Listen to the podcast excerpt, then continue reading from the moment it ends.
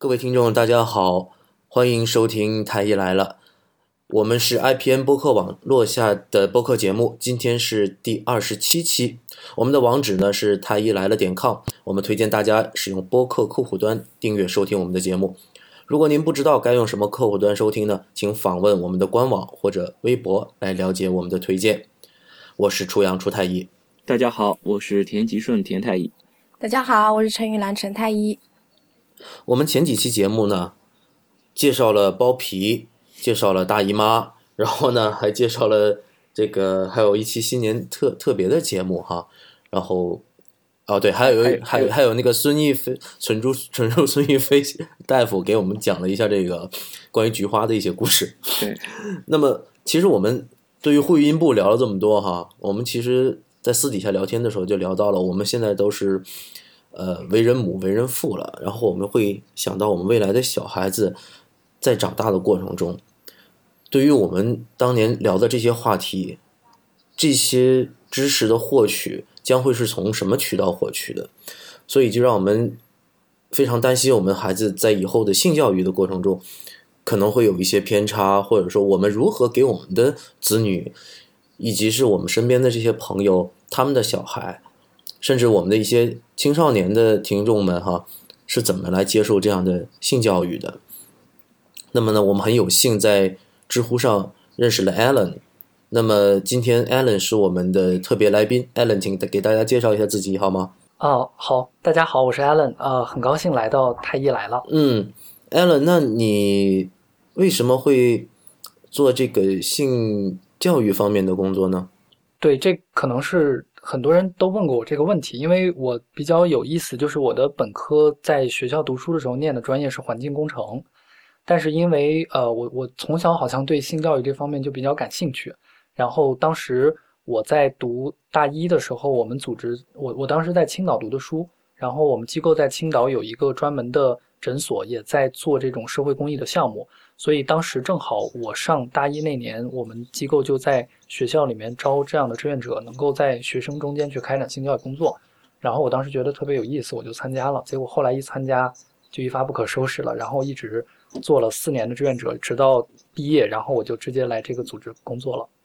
嗯，你反复的提到了你所在的、你所工作的这个组织和机构，你们能给大家介绍一下，这是一个什么样的机构，叫什么名字？哦，没问题。我们机构的这个名字比较长，而且可能有点绕口，它叫做玛丽斯特普国际组织。呃，我们是中国代表处。它那个玛丽斯特普这几个字儿，实际上是一个呃人的名字，叫做 Mary Stopes。他本身是英国的一个医生，因为他在。这个呃，支持女性自主避孕节育的方面做出了很大的社会推动，所以在他去世之后，人们为了纪念他在很早期的时候对这种这个这个领域的一些开创性的一些见解和观念，以及他的一些贡献，所以就以他的名字命名，然后建立了一个国际组织。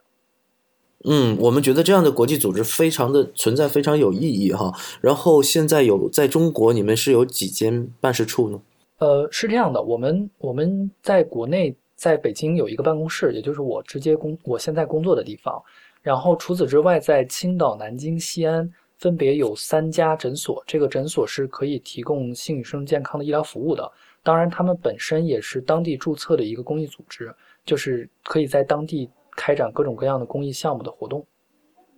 嗯，你们这个诊所是提供一些诊断的服务，还是治疗的服务？对，是这个。可能我我要稍微多介绍一点，因为它有一点点复杂。是这样，我们机构在国际上在四十多个国家工作，它其实做的最主要的是就是这个诊所的工作。这个诊所在全球提供的服务是统一的，它主要是提供女性的一些生殖健康方面的检查，然后包括一些呃简单的生殖健康问题的治疗，尤尤其在很多发展中国家，像这个南亚，然后这个。呃，就是东亚这些有一些很贫穷的国家，他们的这种医疗服务水平都很低。然后同时还对怀孕十二周以内的女性，如果是她自愿的，提供早期的人工流产的手术。然后在中国，我们这三家诊所可能还提供一些其他的，比如说艾滋病的筛查，然后有一些性传播疾病的诊断和治疗。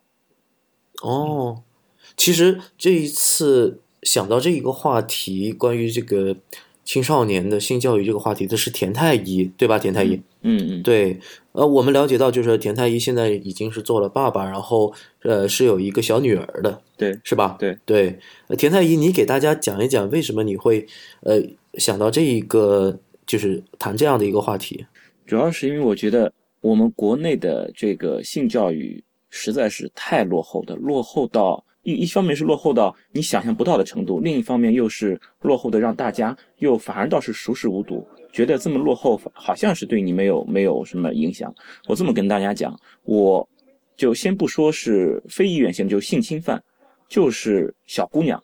不是被性侵犯，我遇到过的最小的怀孕的孩子，女孩子十五岁。十五岁，嗯她当时孕周已经超过三十周，超过三十周，那就是快要对，快 快要要生了足月了，已经快要足月了。一个十五岁的一个小姑娘，只上初中，这是我我碰到过，就是呃不不是非意愿性的啊，当然就性侵的这个，我碰到年龄还有小的，也很那。我想追问一下，刚才那个你说到的已经孕三十周的十五岁的女孩，嗯，最后的这个小孩的结局是怎么样？要引产引掉，把这个、啊把这个三十周的小孩子引产引掉。三十周还引掉了？，对，因为因为我们国内是这样的，十八岁还是十六岁之下的这个女，相当于是女童，如果怀孕的话，这个孩子多少周都是可以引产的。啊，是这样的，这个是，对对对，国我们国家法律是这样规定的，因为他们的家长是不想要这个孩子引产引掉。嗯，也就是说，呃，其实我们可以就这一个，就这个这个案例，我们先来谈一谈，好不好？嗯嗯就说像这种情况，我想知道的是，是这个女，这是中学生是吧？嗯，对，初中生。对，这是一个女初中生，她自己本人的意愿呢，还是她家长的意愿，还是你们医院的意愿，就帮她做引产？呃，这个意愿我不知道，因为当时是不是我我管理的一个病人，只是说当时是在在在产房分娩，我只是就是碰到这么一个，当时已经是决定好的。我想应该他们家属、他们家长应该是在的，因为反正至少他在，就是说当时是在医院，不是在产房，他家属是在他的家长是在产房外面。这最终是谁来决定这个我不知道，我我知道的，我碰到过是高中生，碰到一个高中生，当时是在门诊来的，是他妈妈陪他来，二十八周，一定要把这个孩子打掉。哦，有没有说就是这种未婚先孕，而且是嗯未满十八岁的少女，最后把这个小孩生下来了？那我想应该有，我们碰到有一个是性侵的一个小姑娘，是也是蛮年轻的，最后这个孩子是生下来，因为已经足月临产了，你没有机会去把它打掉，剩下来的。哦，这个也有。对，陈太医，听说你经常带人家去做人流，我当时还在读中学，然后第一次的时候是因为是我的朋友遇上了这样的事情，然后都很慌嘛，都不知道怎么办才好，然后觉得因为呃未婚性行为这个事情本身就已经是滔天大错这样子的嘛，所以也也哎，等会儿，滔天大错是你给不是我们都的，当时在那个年纪，我们都是这样认为的。我我们都我们都已经潜移默化形成这样一个观念，对就是啊这么回事所以所以发生了这样的事情的话呢，他根本就不敢跟家里面人求助的，所以但是自己又不知道怎么办。然后我我可能性格比较硬一点儿，其实，然后那时候我就想，不行，他是我朋友，我不能丢下他不管，不知道怎么办，那我就辗转的去问，一定要问出来一个办法。因为当时的话，他其实还算没没有那么惨，没有说呃都都快要可以生了才发现没有。他其实，在月经晚了半个月的时候，他就已经想到可能是发生这样的事情了。然后我们问了几个人了之后，我们就知道说啊、要跑到药店去买一根验孕棒来验，验了之后发现真的是，真的是。然后我后来就想说，那呃，你不可能生下来的，你家里面人会打死你的。然后他也觉得对，一这是你说的话吗对，我们当时其实都觉得，嗯，都觉得就是你不可能生下来，这样家里面人一定会打死你，然后学校一定也会开除我我要问你一下，等一下，嗯陈太医，对，就是当时，呃，就是你的朋友若干个，这里面这些女孩子发生了这种未婚先孕的这种情况，家长是不是知情的？不知应该道，不知情。有一些直到现在都不知道。嗯，这个我相信。嗯，有一些有一些就是因为当时找到了朋友来带着他去解决了这个事情了之后，直到她嫁人那天，她爸爸妈妈都相信她是一个非常非常好的孩子。对，这个好就是说你没有性行为，你就是个好。对，他们判就断你好坏觉得我我，女儿很老实，对对对绝不敢做这样的事情。就是你有性行为，嗯你是个坏人，这是一种呃想，法。但但是我我并不觉得说呃婚前性行为你就是坏。嗯，Allen，你觉得？你看，我们今刚才讲了几个例子哈，我们觉得这个里面其实是很有意思的。这里面涉及到了几个点，你怎么看待这个事情？第一个事情是面对这种家里说，不是这个面对这个女孩子，如果说她得知自己怀孕了，如果是你们机构，将会怎么样向这个孩子去宣教这样的事情？我我我们的建议是这样，因为我们的诊所平时可能经常有这种呃未婚然后很年轻的女孩来做流产，所以实际上我们这种案例遇到的是不少的。然后我们通常的做法是，呃，还是才对本人的意愿会给予最大的尊重。但是有一点可能不一样的是，专业专业机构其实都是这样通行的做法。就首先我们得明白他就是。消除他的很多的顾虑，因为实际上刚才大家谈到了几个问题，比如说性侵，比如说流产，比如说这个没有求助渠道，这可能都是缺乏性教育的一个结果。所以我们会很明确的给他一些，就是呃，做完流产手术以后可能会带来哪些影响和后果，然后如果不做的话，我们也可能会给他带来什么样的问题。总之是一个从分析的角度去告诉他，然后最后的决定权还是在他自己。当然，这也有一个年龄的限制，比如说如果太小，像十四岁以下，这个就很难去。就是我我们就没有办法提供这种，就是即使他真的想做手术，我们也没办法提供这种手术的。嗯，我有一个问题，就是说，如果是这种未满十八岁的少女过来做人流，嗯你们会不会想要通知家长，或者说是还是尊重他的意愿，保帮他保密？这个就比较复杂了。原则上来说，十八岁以上的是可以不通家不就是不通知家长的，然后十八岁以下的话，必须要跟本人有很好的协商。我们的确是有过这样的案例，就是他确实没有满十八岁，但是嗯通过各种考虑之后，还是为他做了这种手术。这个地方我倒想提一句，就是实际上在大概十二年前的时候，北京呃北京的。我我我已经忘记了当时是哪个医院，但是是一个，总之是一个政府，就是出面，然后跟医院协调，然后北京当时有一个诊所就专门开通了一个绿色通道，这个绿色通道就是为了那些没有结婚，然后尤其是很年轻的这些女孩儿流产的时候能够有一个专门的求助渠道，然后帮助他们去做这个手术的。但是这个其实从我们的角度来看，那个时候就因为十几年前，然后能有这样的渠道，已经是很进步的一件事情了。但是那个诊所开了可能不到两个月就被迫关了，原因是家长的这个反对意见太大，说这是在鼓励这个女孩去做这个发生性行为，然后去做流产，所以最后这个就被迫关闭了。然后一直到后来，对，就所以我觉得这是一个挺典型的一个事件，因为实际上我们现在面临的一个问题，不是说应该怎么样，而是现实情况是什么样的。咱们国家每年的这种流产手术统计口径是在一千三百万例左右，而这个一千三百万里面有大概百分之五十到六十都是二十四岁以下未婚的年轻的女性。所以说，我觉得这里就是有一个很很大的一个一个逻辑上的一个问题，就是这些家长他们的逻辑，就是说你提供这么一个机构，其实我提供这么一个机构是在帮助这些孩子，因为你们做家长或者我们这个社会上对于这些性教育实在是太匮乏，整个这个社会上对于这些孩子的教育不够，从而使他们受到了伤害。现在我们设立这么一个机构，我们的目的是要帮助他们解决问题，而不是说鼓励你们所谓的那些什么鼓励他婚前性行为，这个根本不存在一个逻辑关系，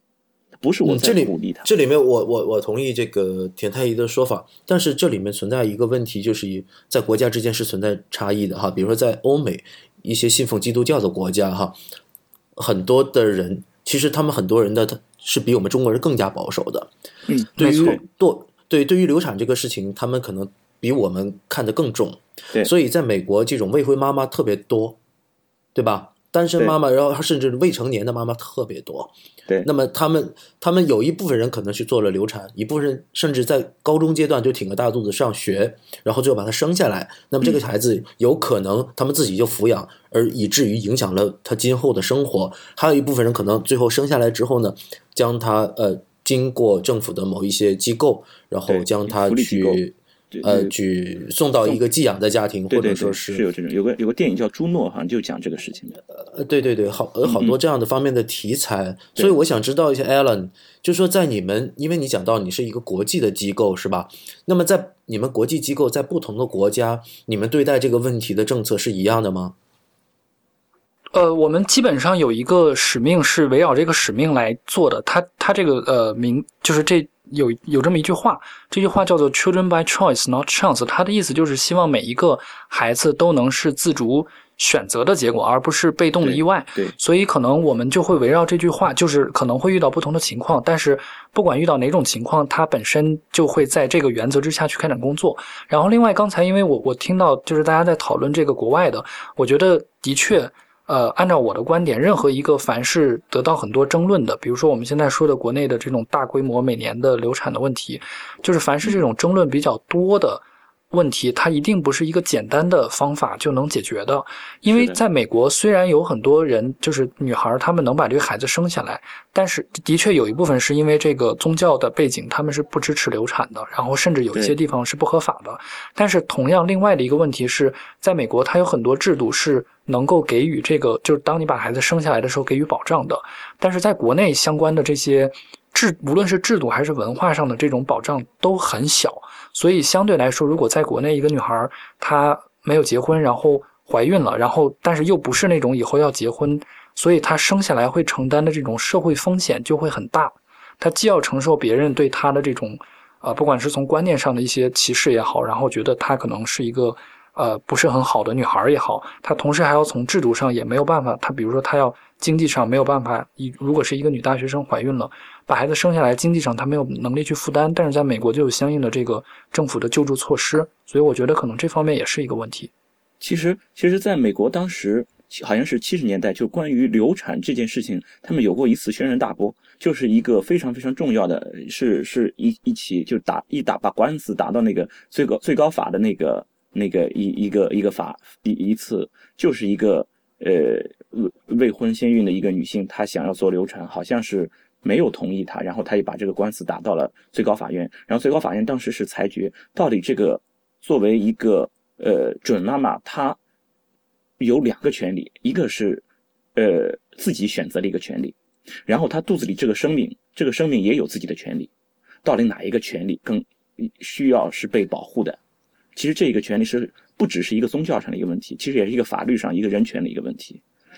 其实即使现在他们美国人。他们即使竞选总统，不同的党，他们或者不同的派，他们其实有时候也要宣宣传一下自己对待人流、对待流产的一个一个态度。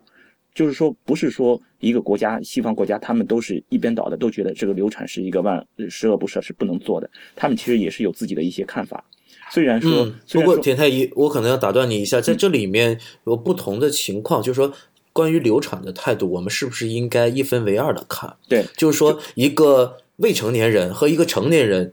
他们是不是，比如说一个未成年人，他是不是能够对自己的行为和选择负责？对，就是说，就是说，这就是一个生命的一个一个选择权，就是一个生命的一个选择权。就是说，但是一个未成年人是不是应该由他的家长或者是监护人来帮他进行这样的一个选择呢？那么就要就要看他是不是达到了法律认为的他能够自己为自己做出独立决定的这么一个年龄。如果没有的话，应该有人来帮助他做这个决定。田太医，那我们刚刚讲到了，就是在，比如说我们在医院里面，嗯，啊、呃，和 Alan 在他们的这个机构里面，他们的机构其实也是一个诊所，也是一个医疗机构哈。对，我们会面临一个问题，到底怎么样的选择才是对他好？这个确实要结合国情来看。那 Alan 你是怎么看？你在你们机构看来，如何的选择才是对这个小孩子更好？嗯，明白。我想先解释一下，其实我们机构呃是主要做两个部分是最重要的工作，一个就是直接提供医疗服务的，这个就是我们的诊所；另外一部分实际上是直接去这个面向青少年做性教育的。那我的工作其实更多的是在这部分工作，所以我不一定能完整的，因为是。比如说，如果有一个呃女孩怀孕，然后到我们的诊所来，是我们有专门的医生，然后他们是经过标准的严格训练的，所以有一套专门的呃操作程序。比如说，从她进来以后，然后呃我们有的有的女孩，你可能大家能想到，就是她会，呃，心里会有很多的担忧，然后不太好，就是进来以后就能明显的看出来，这个时候医生应该怎么去跟她，就是打开这个交流的这个气氛，然后怎么去询问，然后包括怎么去给他建议。因为我并不是做专门的这种咨询和医疗服务工作的，所以在这部分来说，我并不是特别的专业。但是基本上的一个原则就是，我们需要尽可能的让他全面，就是第一，保持全面的知情，这个我们叫做信息的可及性，但是其实它就是一个全面知情。然后在这个知情的结果上，我们会介绍，就是如果我们诊所提供的各种服务，你在这个，呃，这得到这些。我就我就统一叫服务了，就是不管是手术还是其他的一些医疗措施，嗯，在得到这些服务之后，有可能会有哪些的后果，然后包括他可能会承担的社会风险，然后当当然同时也有给他带来的一些就是利弊的分析吧，然后最后去看他怎么去选择。当然这个也刚才其实也提到了，并不是每一个案例都一定是他自己说怎么做就要怎么做的，因为的确就是。在这个具体到个体行为上，它确实有各种各样不同的案例，所以很难一下子就是有一个统一的，一个一个就是每个人都需要按照这个步骤去做。嗯，我我们现在其实讨论的并不是一个具体的步骤，或者说一个女孩子来到你们诊所，你们将会跟她说什么话。我想知道的是你们机构对于这样的一个事情的态度。比如说在中国，我们面对这样的事情，你觉得？或者说，我们可以来谈一谈你的个人感受，你的个人意见。你觉得如何才是对小孩子最好的选择？到底是生下来好，还是做流产好？我觉得这就得取决于三方的态度了。第一个是他自己的这种态度，就是自他自己的这个意愿；第二是他。家庭方面的意愿，第二是他所在的那个社会环境，他周边的，比如说，如果他是一个学生，他周围的同学，然后他的朋友，然后他的，因为有一些地方的确对这些宽容度是更高的，可能在南方一点，但是在有一些地方对这些事情的宽容度是非常非常低的，尤其包括有一些这种，比如说民族背景啊，就是大家怎么去看待这种就是文化上的一些禁忌，所以，所以我觉得可能得综合这些总体的考虑，然后同时还有一个。最重要的就是社会支持的这个程度，也是一个会直接影响到这三方对这个事情做判断的一个结果。所以，确实我觉得很难说，我我对这个是看是生下来好还是不生下来好。这个就不管我怎么看这个问题，它其实都是都是对这个本身如果有这种案例的人来说是没有任何影响的。嗯，我们其实我个人的看法，其实还是应该站在这个对未成年人最好的这么一个角度去看。所谓对未成年人最好，就是我们要结合他当时的他的家庭条件，然后他的年纪和他所处的地区对这这一类事件的一个态度。对，比如说，假如他是一个农村的，呃，相对落后地区的，呃。受教育程度不是很高，农村反而又不一样了。农村有时候就会觉得，然后呢，他可能对领不领他们家长对于这个事情，对他家长对于呃这个小女孩怀孕这个事情，相对也能够比较容易能接受的话，那么如果说这个孩子这个小女孩她愿意把她生下来的话，那么可能这是她的一个选择，我尊重她这种选择。可是我们换另外一个极端的一个环境来看，她是在一个。这个我觉得中中小城市是中小城市对一个某一个城市，然后这个社会呃整个观念比较守旧，然后整个家呃他的家长可能对这件事情可能的包容度也是非常低的话，那么觉得如果一旦这个孩子生下来，对他的整个人生简直可能是会是一个毁灭性的打击。我不知道几位是不是能认同这样的观点，就说呃对他如果说是一个十四岁的小女孩生了孩子。他的人生可能从此就不一样了。对他自己都还是影响实在是太大了，真的影响实在是太大了。你比如说，有人说：“哎呀，你这都已经，比如说已经呃那个孕周已经很大了，怎么说也是一条命。如果要是抱这种想法，说他一定要生下来，那么其实同样都是一条命。把这个孩子这条命留下来，生他的这个年轻的这个姑娘，她的整个命运都会被改变，影响非常非常大。”所以说，我觉得我们在做这些决定的时候，我们不能说你就有一条很绝对的一条原则，哎，这个到了多少周你就一定要生下来啊？你有什么情况你就一定不能生？没有这么一个绝对的，而应该是不同的人，每一个人都是一个很独立的、很独特的一个个体，应该结合他的各种各样的一些情况，我们去分析，去找一个最适合这一个孩子的这一个女性的那一个方法，对她最有利的。我想，我想补充说明一下，我那个第第一次带人去做这个人流手术的这个情况，因为当时我我们所就读的那所学校的话是，哪怕早恋的话都要开除的，所以如果出这样的事情的话，他真的因为也是辛辛苦苦进了这么一个重点高中，所以他嗯当时真的觉得不能这件事情绝对不能够张扬出去，一定要一定要解决掉。他自己本身的意愿也是比较倾向于说。呃，他做错了事情，但是他想纠正这个错误，然后回到正常生活里面来，所以最后就只好是那那我们就想想办法，不懂就找人问，问到懂为止，然后就凑了一笔钱，就给他去做了这个人流手术。然后没有想到的事情是，后来他的朋友又遇到同样的问题的时候，他就直接就介绍给我，说这个人懂，你就去找他，他可以帮你。然后结果就一个传一个，然后我。好像前前后后带了好像得有五六个，但是听众朋友们，我真的不是皮条客。这个我这这就乱说，这怎么是皮条客呢？对，这这什么关系？就我要说清楚，我要说清楚。我当时的确是抱有一种心理，我觉得说，即使他们做错事情，他们应该得到一次机会。如果说他们想纠正过来，他觉得这件事情是真的做错了，他其实不想要这个结果。那他应该得到一陈太医，我想问你一句，陈太医，我问你一个问题，就是说，当时你很明显已经在几个同学中建立一个微信，就是你的性教育的知识相对比较渊博，然后成为他们的一个精神导师。对，那么，然后在这个过程中，因为你提到了这个具体的数字，大约是五六个。嗯，那么对于这五六个的女同学，你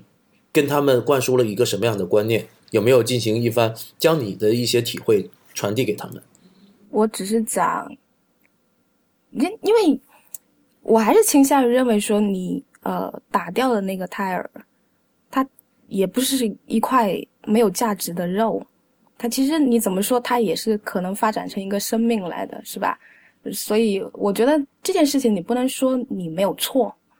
你有错。你要是一开始不想要这样的结果，你为什么不先了解清楚怎么样避免，然后再去做这个事情呢？呃，那陈太医，我想问的问题是，呃，当时你作为一个女同学，那么陪着自己的同学去做人流，那像这样子未婚先孕，然后去做人流的这样的一个同学，他在你心目中是一个什么样的印象？你会觉得他们是坏人吗？或者说他觉得是不良少女？不会，这个肯定不会。我从一开始就没有觉得说，他们这样就代表他们的呃人品就多么多么差，这个肯定不是，这不相关的。可以冒昧的问你一句，当时你们是什么年龄吗？但是那不是就是高中十六岁、十五呃岁？十六七哦，十六七的时候，然后当时，但是我从很小的时候，呃，我从很小的时候，其实我就觉得，你不应该说婚前性行为是错的这个事情，因为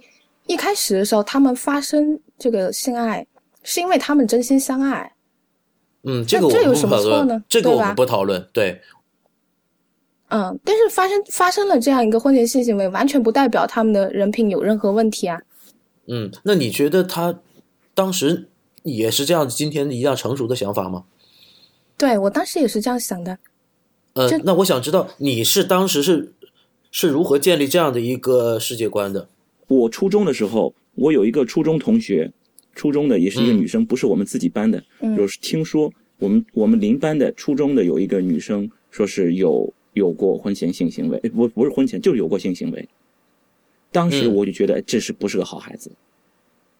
我就这么种嗯想法。我觉得我就是这么被教育出来的。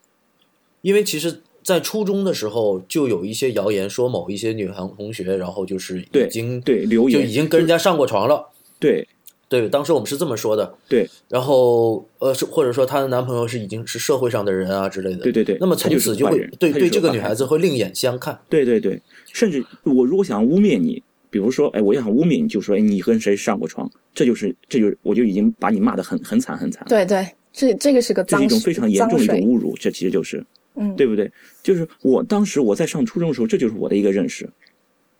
对，就是因为有这样的有这样的风气，所以我觉得我的那个观点就当时是有一点，激烈的。我觉得，我我觉得我非常反对那个观点，因为我觉得两个两个人真心相爱的话，他做什么事情不可以？艾伦啊，我想问一下你哈，就是说刚才我们在进行这一番谈话的过程中，我们提到了，就是说，在这种青少年，也就中学时代的这些少年里面，会存在的有这样的一种观念，就是说，只要是发生了婚前性行为的女孩子，就说坏女孩。那么，如果说有这样的女孩来到你们机构，呃，带着这样的观念，你们会不会去进行一番的呃讲解或者宣教呢？明白这个问题上，呃，不光是这个问题了，在所有可能我们受到的各种求助，包括我们自己主动去外面做培训呀、做讲座和做活动也好，我们其实方法都是一样的，就是很明确，我们不给予明确的意见，就是你应该怎么去做，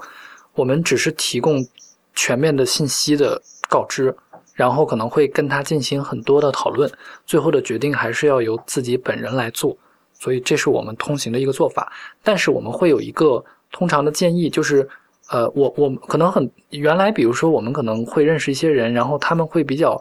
呃，觉得有趣。就是我们机构并不是像大家想象那样，我们会明确的有一些导向，而恰恰相反的是，我们没有明确的导向，但是我们有一个底线。那我们认为，不管是对于性的所有类型的行为也好，都需要满足三个基本的这个就是底线，一个是尊重，一个是自愿，一个是无伤害。那在这个基础上。可能不同的人有不同的一些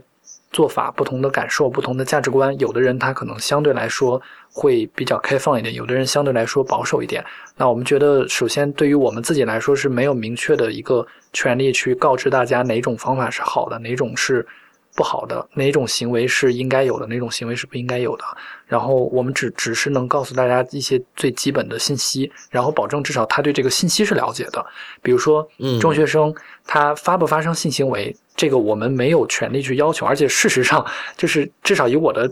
经验来看，不管我们跟他们说什么，对他们的参考意见都不是很大的。如果一个学生他真的想发生性行为了，不管你你你越去跟他说你不要，然后越用道德去压他，他越会真的对这个产生反感。但是我们一定要保证，对，对，我们要保证的是，他一定知道这个。就是如果要发生性行为，有哪些方式是可以采取的安全措施？也就是说，如何的去避孕。然后，我觉得你刚才提到那个三个基本原则，我觉得很有必要重重点强调一下。嗯，对我顿时就觉得果然是专业机构，这个就比我有水平多了。你可以再重复一下吗。对，三个，一个是自愿，一个是尊重，一个是无伤害。嗯，自愿、尊重、无伤害、无伤害。对，嗯嗯。然后我其实是写觉得，就是说，在这个问题上，我在当年可能会跟田太医，刚才田太医至少表明了他的观点，是吧？就是说，他当时是是一个懵懂阶段，比较幼稚，然后我会觉得这样是一个婚前性行为的女孩子都是坏女孩。我当时也是这样的。可是等呃，可是等到我现在成年之后，我建立一个呃自己的世界观之后，我会我会想说，如果说我未来的孩子。他在未成年的时候发生性行为，我甚至不会去阻拦他，我只会说告诉他，呃，去做好防护措施就可以了。就像艾伦刚才所说，呃，可是说什么也不一定有用。然后我我觉得就是，呃，甚至是对于一个比如说十五满了十五岁的或者说这样的孩子，如果是遵守上面三条原则，自愿、尊重和无伤害。对，如果说是符合这三个原则的性行为，按照我今天的观点，我觉得他是可以做的。对，这是我个人的，仅仅代表我个人的观点哈。如果我我如果我未来的小孩，我可能会这样教育他：无伤害。对，嗯。等等等等，这个我想跟你讨论一下。那也有可能是因为你是一个男孩子，你的是一个儿子，我是一个女儿。我我的理解是这样的，就是说我我对于婚前性行为，我是绝对没有。反对的意思，因为我本人，我我我我也敢承认，我也是有婚前性行为的，呃，就是我的性行为发生的时间是在我结婚之前，这个我也是承认的。我对于婚前性行为，我觉得这不是一个什么什么丢人的事儿，只有坏孩子，只有坏人才会做这种事情。我我是没有这种想法，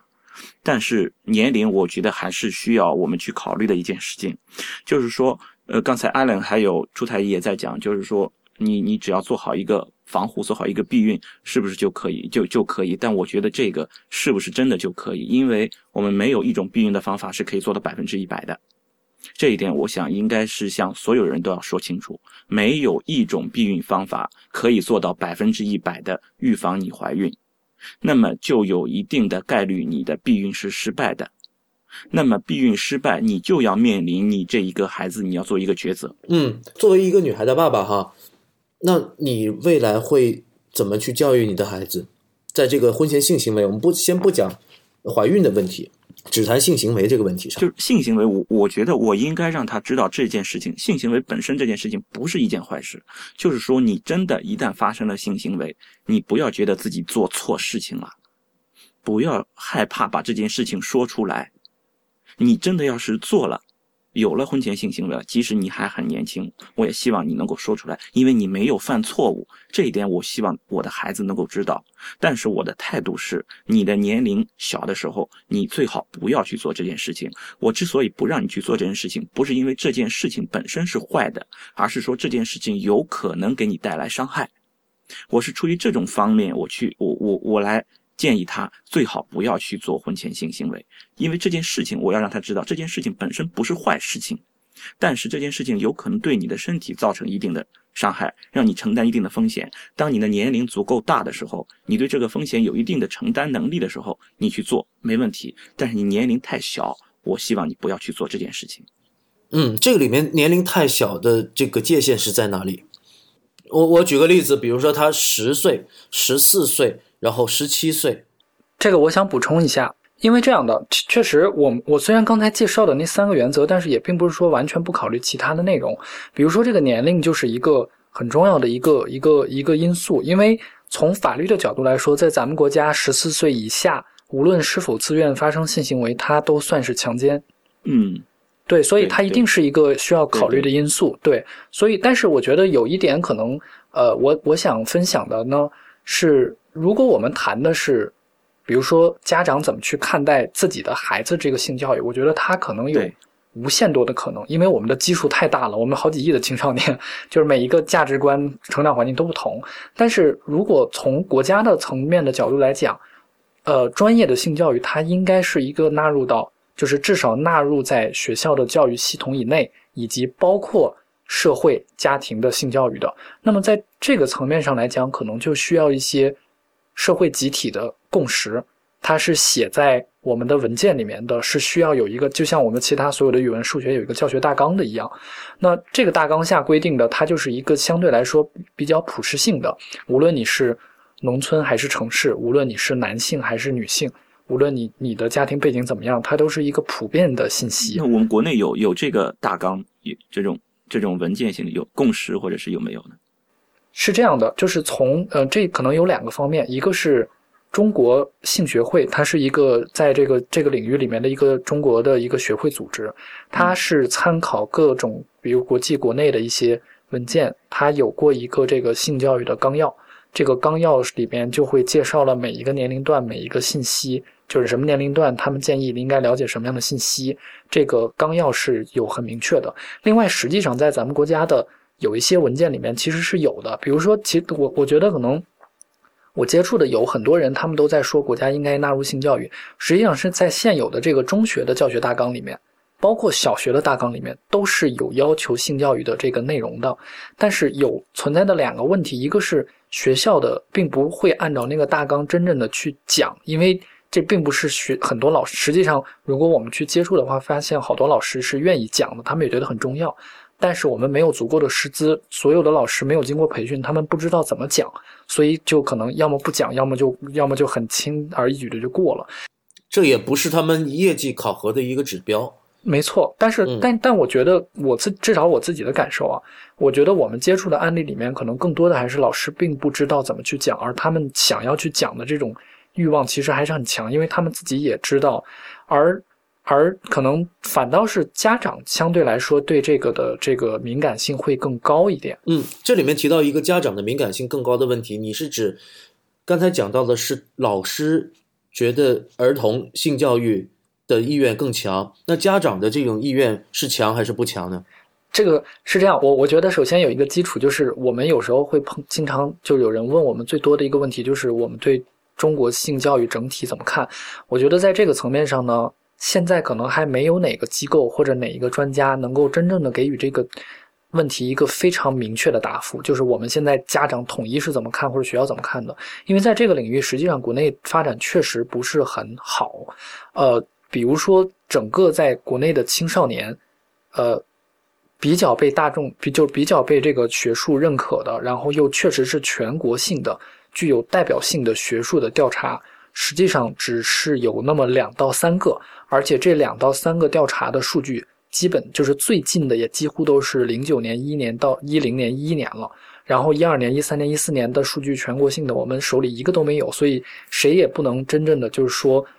全国的情况是怎么样，家长情况是怎么样，所以我们只能凭我们自己的这个。大量的这种案例和经验，但是我们的感受是，就是家长对这方面的敏感性会更高，他们会更在意学校讲的那个内容，就是宁可不讲，也不希望学校讲的太多，尤其是比如说中学生，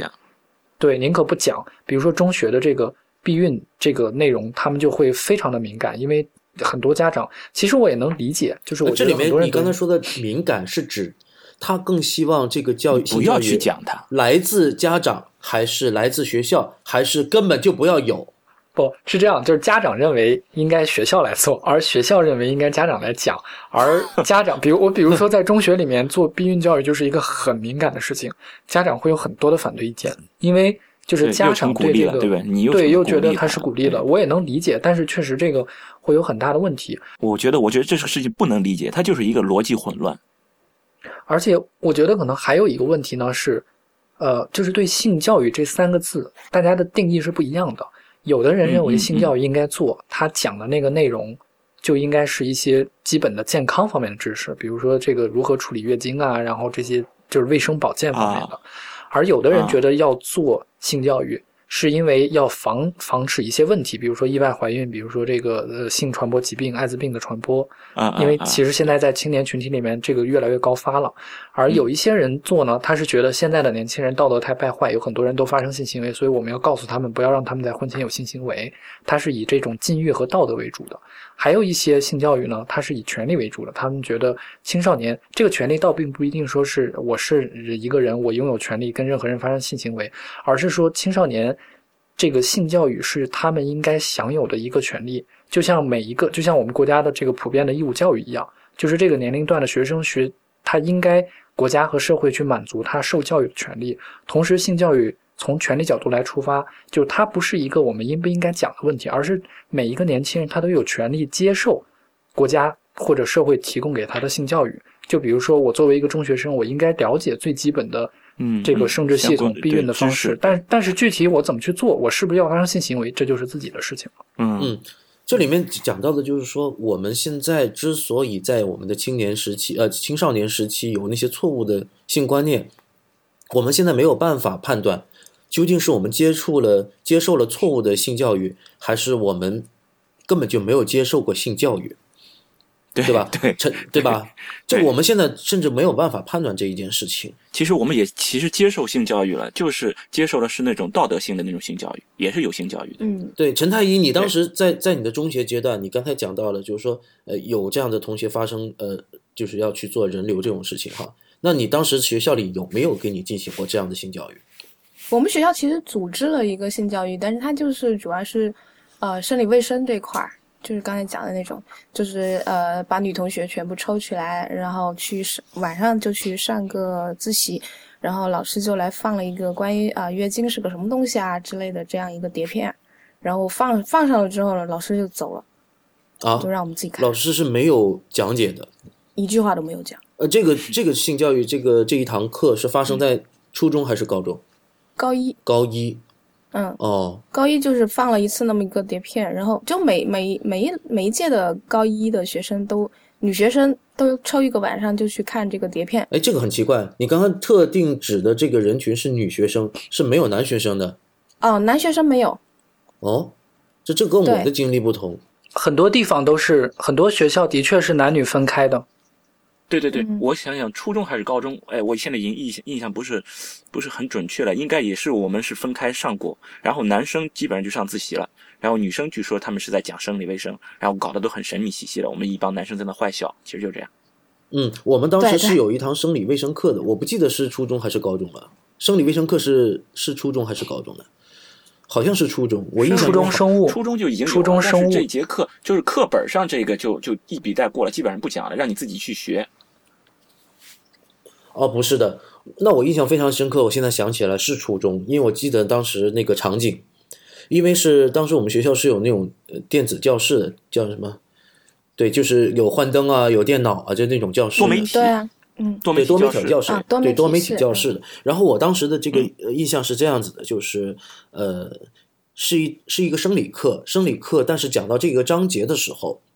突然间就是老师说今天这堂课要讲这这个章节，我们都异常兴奋哈、作为一个毛头小伙子。然后呢，对，但是我们已经对这个事情很早就有好奇心了，所以呢，我们就预先就了解到这个课是要分开上的，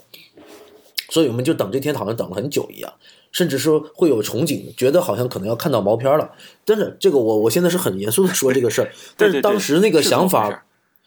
就是这么幼稚啊。然后呢，那一堂课来了之后，会有两个老师，有一个老师带着男生去了一个多媒体教室，另外一个老师呢带着另外一批女生去了另外一个教室。对，然后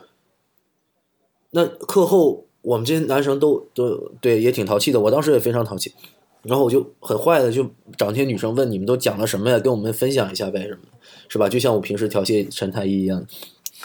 但是我我们那里真的有男生会趴在窗口外面偷看，没有，当时就看完看完之后也会回教室去讲说好无聊的，对，就是一滩血。但是我们当时就是男女是分开的，就是女生上课的时候，男生也在上课，所以是没有机会嗯去听到的、女生讲什么的。然后嗯当然了，这女生回来一个个都脸通红的，但是无一例外的都是跟我们隐瞒了他们呃接受的教育的内容。所以为什么我刚才问你呢？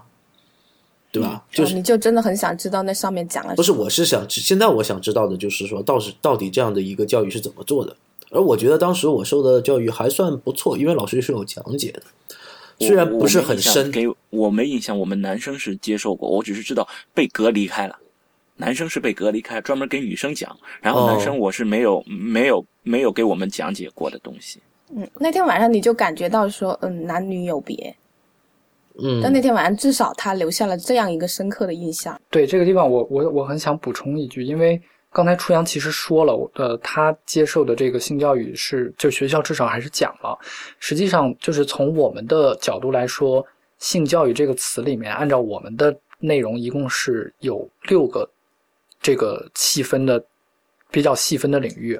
然后我们现在学校的性教育可能有的的确是讲的，但它讲的更多的是跟健康相关的，而且确实我们也见过很多学校它是分开讲的。实际上就是对于这个很早就会造成这种性别的意识，就是有一些东西是女就是男女的这种二元的分的这种特别的对立。所以其实就是这种做这种性教育的时候，男女我们是很倡导在一块儿的，而且一起去讨论的。我这里有一个很有意思的例子，是我的一个朋友。他给我们讲他的这个月经第，因为我知道上次咱们做过一期那个大姨妈来了嘛，我听到大家都分享了自己的故事，呃，我正好有一个朋友，他说他的月经的第一次的这个印象跟别人有很大的不一样。他第一次来月经的时候，他家里有一个姐姐，他姐姐就把他带到他的那个呃卫生间的有一个小的柜子，就跟大家说，从今天开始，这个柜子就是属于你一个人的秘密，你不能跟其他人分享。然后你这个就是那个柜子里面其实就是卫生巾嘛。然后后来那天恰好他妈妈知道这个事儿了，然后当天晚上他妈妈就开了一个家庭的一个小的一个仪式，就是他的父亲他他姐姐一块儿做这个仪式来庆祝他来月经了。他妈妈就跟他说这是一个很美好的一个事情，然后象征了他能够带来一个生命的这样的一种能力，然后就很鼓励以后有这方面任何的问题都跟他的爸爸、哥哥和一起去，呃，他的爸爸和姐姐一起去讨论。然后后来他现在已经三呃四快四十岁了，然后他就跟我讲到，他就说他一直以来他都觉得周围的他的这些女性的朋友谈到月经都觉得它是一个非常肮脏，对，就是一个很不好意思提及，然后就是很负面的一个东西。但是他一直记得那天晚上他们开那个仪式的时候，他妈妈跟他说，他始终觉得这都是一个美好的事情。虽然他有时候也会痛经，也会有一些觉得这个是烦啊什么之类的，但是对，但是他始终觉得这个事情都是一个美好的一个一个印象。嗯，这个画面是一个很温馨的画面，我觉得 没错。对对。而而我们，对，因为我们有时候经常会听年轻人讲很多故事嘛。我们在这个月经上听到最多的故事，就是大家第一次来初潮的时候都吓得不行，有的人以为自己要死了，有的人在厕所放声大哭，就是这种故事听了很多很多的。所以这个案例给我的印象特别深。我们觉得，就是缺乏一个性教育可能带来的五个最重要的结果。就是包括一个是流产，一个是疾病，一个是性骚扰和暴力，这三个大家可能都很好理解。但是另外两个，我觉得是可能最容易被忽略的。一个就是对于性的负面的印象，因为有一些人他是做性教育的，但是你听他所有的性教育，他讲的内容，就是我们如果发生了性，我们要避孕，然后避孕失败了，我们要流产，然后可能还带来疾病，还有性骚扰。所以，而且在这个里面会特别强调女性的这种这种这种。就是更更对女性有一些强调，所以最后听下来，所有从小到大接受到性的这个信息，全部都是负面的。他以后就很难对这个事情真的有一个积极的一个印象。然后最后一点比较重要的就是，如果缺乏性教育，对自我悦纳是一个很大的挑战。我举一个简单的例子，有的女孩她在青春期的时候发育的比较早，然后她可能胸部变大了，她就会觉得非常的尴尬。因为同伴的这种压力会很大的，他就看起他，大家就会嘲笑他，所以我们就知道含胸。对，有一些女孩就会就现在就是含胸，然后她会把胸用有的比较极端的用那个布袋扎起来，扎得很紧，甚至我们知道有的在农村被人笑，然后她就扎得很紧，最后就因为包得太紧，所以就发生那个溃烂等等等等这样的事情。然后呢，如果等到再大一点。周围的女孩胸部都发育了，但是有一些女孩她可能就是平胸，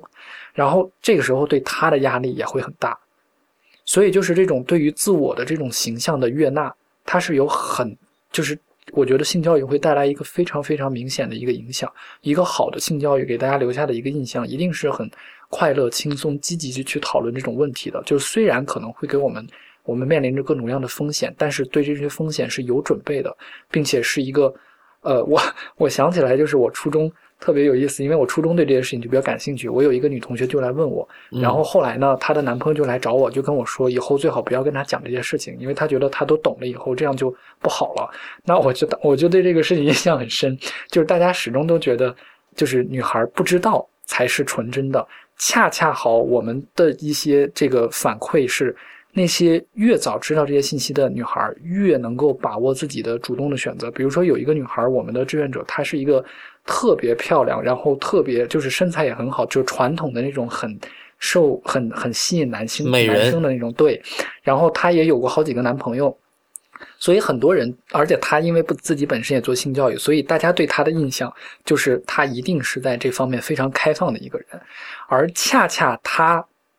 到这个一直到他跟我们讲的时候，就是他在大三的时候也一直没有过性行为，因为他很明白男生跟他接触的时候，哪些男生他想要的是什么。他觉得那个时候他自己还没准备好，但也不这个倒不是说一定要到二十二岁以后、二十三岁以后，而是他觉得有一天他觉得可以了，他就会自然的接纳。反倒是他们宿舍其他几个，就是平常非常乖巧的女女同学，嗯嗯，在一开始恋爱之后不久就。有过性行为了，这也不是说不好，但是就是说他们其实没有一个准备，然后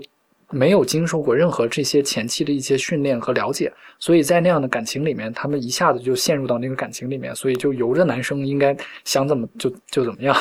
所以我觉得会变得被动，是是，对，嗯，对对，我觉得 Allen 刚才说的那个一点，我觉得是非常非常好的，就是关于会给一些人带来性是一个负面的印象。对对，这一点我觉得在我们就是可能是在未来上上了大学之后，形成了一个独立的思维的能力，然后接受了各方面的信息，才慢慢的纠正回来这个这个观念。嗯，包括才慢慢解除这种洗脑。其实我现在我刚刚我反思了一下，我检讨了一下啊，我觉得我前面提出来的那个也，我前面讲的就是说，呃，假如以后我的女儿如果要是想要。比较年轻的时候有性行为，我我来给她，就是说告诫她最好不要有性行为的原因是怎么样怎么样。这方面其实也是我潜意识里也在想，性行为其实是一种负面的东西。对，是因为你刚才说这个话的时候，我感觉到你的你想表达一个信息，或者说你有一个担忧，觉得性对于你的女儿来说是一种伤害。，对对对，是因为有这么一种想法，才会有这种告诫。所以说，这种想法，我想其实本身这种这种想法也是也是欠考虑的。我觉得，对，因为呃也就证明说这个观念你仍然没有完全纠正过来。，对，其实还是没有纠正过来。就是说，性这个东西，我还是没有真正真正你还是觉得女性就是比较吃亏，对对对，还是觉得她是在吃亏的，她是要担风险的，还是有这种想法的，所以才会去这种想法，才会去这么讲。但是事实上，但事实上，艾伦，因为女女性她比较年轻的时候，因为我是一个妇产科医生，我是知道的，如果她月经期，比如在青春期还没有过去青春期，就月经正常月经期还没有建立起来，她是有怀孕的这种能力的，是可以怀孕的。但是，一旦这个时候她避孕失败，如果要做流产的话，这个时候流产手术对她的这个伤害，要比她建立起正常月经周期，就完全性成熟之后接受那个流产手术对她的伤害要大很多很多，对她影响要大很多很多。但是如果如果这个这一点他不清楚的话，我担心他会受到更大的伤害。我确实是有这方面的担心。嗯，所以为什么我刚才讨论就是说这一个年龄的问题呢？就是说如果说他满了十四岁，或者说他已经建立一个正常的月经周期了，呃假设哈，嗯假设我未来是一个女儿，其实我在，因为我儿子现在也很小，才四个月大，那么其实对于我这个孩子尚未出生的时候，我是做了两手准备的，我是想象过这些场景的，就是我已经想象过我未来将是个女儿，那么我就会在她的成长的过程中，我会对她如何去讲述性这件事儿，我是曾经想象过这个场景的。那么我是觉得到了恰当的时候，这个恰当的时候，我觉得应该就是说，月经初潮之后，我会跟她说这个事儿，然后在她之前，我会跟她讲防护自己的事。这是我当时的设想，我不知道你们是怎么想。陈太医，虽然你是个男孩，但是你，你当你有没有想过这些问题？我想过，呃，或者你本人你本人是当时是，你现在回顾一下自己的经历。是我小的时候是差不多，就是呃月经来潮了以后，然后我我妈就给我进行了一次失败的性教育，但是她毕竟还是进行了，她她毕竟还是有这个觉悟你为什么觉得是失败的性教育？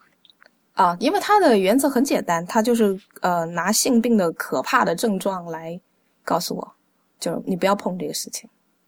但是这样一个教育的话呢，它很容易失败，因为假如我遇到了一个处男呢，嗯于是就我觉得是一个比较失败的性教育。就我觉得其实很多中国家庭的性教育，它有一个错误的点，就是说他希望这件事情截止在不要发生性行为嗯上面。对对对对对，我觉得这个是这个是完全不现实的。我们应该是呃，他你你根本就防不住这个东西，你你应该致力于告诉他，如果你要发生性行为，你如何能够啊、保证他是就像刚才 Alan 说的那三个点：自愿、尊重、无伤害。你应该是让他获得呃，应该应该是尊重他的这个知情权，让他知道怎么样进行这一件事情，可以无限的趋近于自愿、尊重、无伤害，而不是应该寄希望于说从源头上掐断他说不进行性行为。嗯，我能理解陈太医所说的这个失败的性行为。这个失败其实是指的，嗯我觉得他的父母的这样的一个性教育，可能里面是漏洞百出的。比如说，他如何解释这个陈太医他本人，就是他自己是怎么降生的？如果没有性行为，为什么会有我？是不是？另外一个，他如何解释父母之间的性行为？难道父母之间结婚生完小孩之后就不再发生性行为了吗？对不对？嗯，这些这些事情其实都是没有解答的。如果他仅仅就告诉你说、啊，你不要碰这个东西，也就是说你的他的意思就是说你你没有结婚就不要碰这个东西嘛。嗯，对啊，这个、嗯这个逻辑是非常弱的嘛。嗯、对，主要是他用性病这个这个招，我对，也是用一个比较呃，就怎么说呢，比较不好的一个对一个不好的一个结果来吓唬。我我前面嗯比如说嗯我说怀孕这件事情，我倒不是吓唬，我是真的担心，嗯嗯，我是真的担心。我我觉得田太医会有一个这样的工作背景，所以他面临就是面对的被伤害的女性，会比我们很多得多很多很多得多，所以我也有，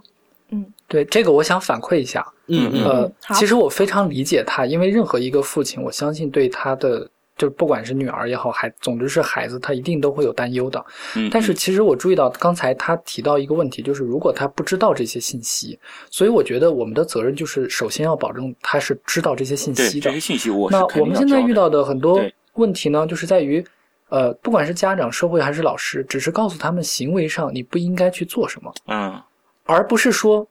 就是他们完全不会去讨论这个生殖系统是什么样的，然后性行为是怎么样的过程，然后有哪些风险，应该怎么去防范。他们唯一的这个这个这个呃内容呢，就是什么行为不应该去做。哎哎所以呃我我你先说我现在特别好奇的就是，我怕嗯后面忘了，就是希望你能，因为你是在做这方面的工作，能不能讲一下你们对于这些年轻的这些青少年，你们是在怎么向他们进行教育的？就是比如说生殖系统是怎么样的，性行为是怎么样的，避孕是怎么样的，你们是以一种什么方式来教育的？我想学习一下。就在今天的节目中给大家介绍一下。我给你举两个例子啊，嗯因为我其实我之前跟那个在我们私下沟通的时候，我我我跟那个呃初阳介绍过，就是性教育其实是分不同年龄段的，呃每个年龄段的方法都不一样。然后我们最擅长的是十三到二十四岁这个年龄段，那我就以这个年龄段举两个不同的例子，因为这个年龄段跨度也很长嘛。嗯嗯呃，比如说我们怎么去教这个学这个这个中学生去认识生殖系统？呃，有几种不同的方法。第一，我们可能会通过一些游戏让他们先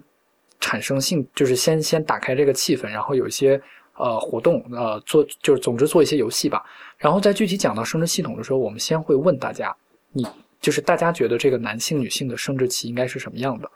然后我们会去给大家就是放那个人体的挂图，它可能是去进行拼图，也有可能是找人上来做模拟的那个生殖器的那个那个样子。比如说女性的那个子宫，就可以请一个人站上来，然后把两个手抱着两个篮球在两边，这样就模拟一个子宫的一个系统。也有另外一些方法，比如说我们在这个也是在这种这个年龄段的，但是他可能是残障的人群，会就看不见，然后会给他们一些橡皮泥，然后让他们先去捏出自己想象的生殖器的样子，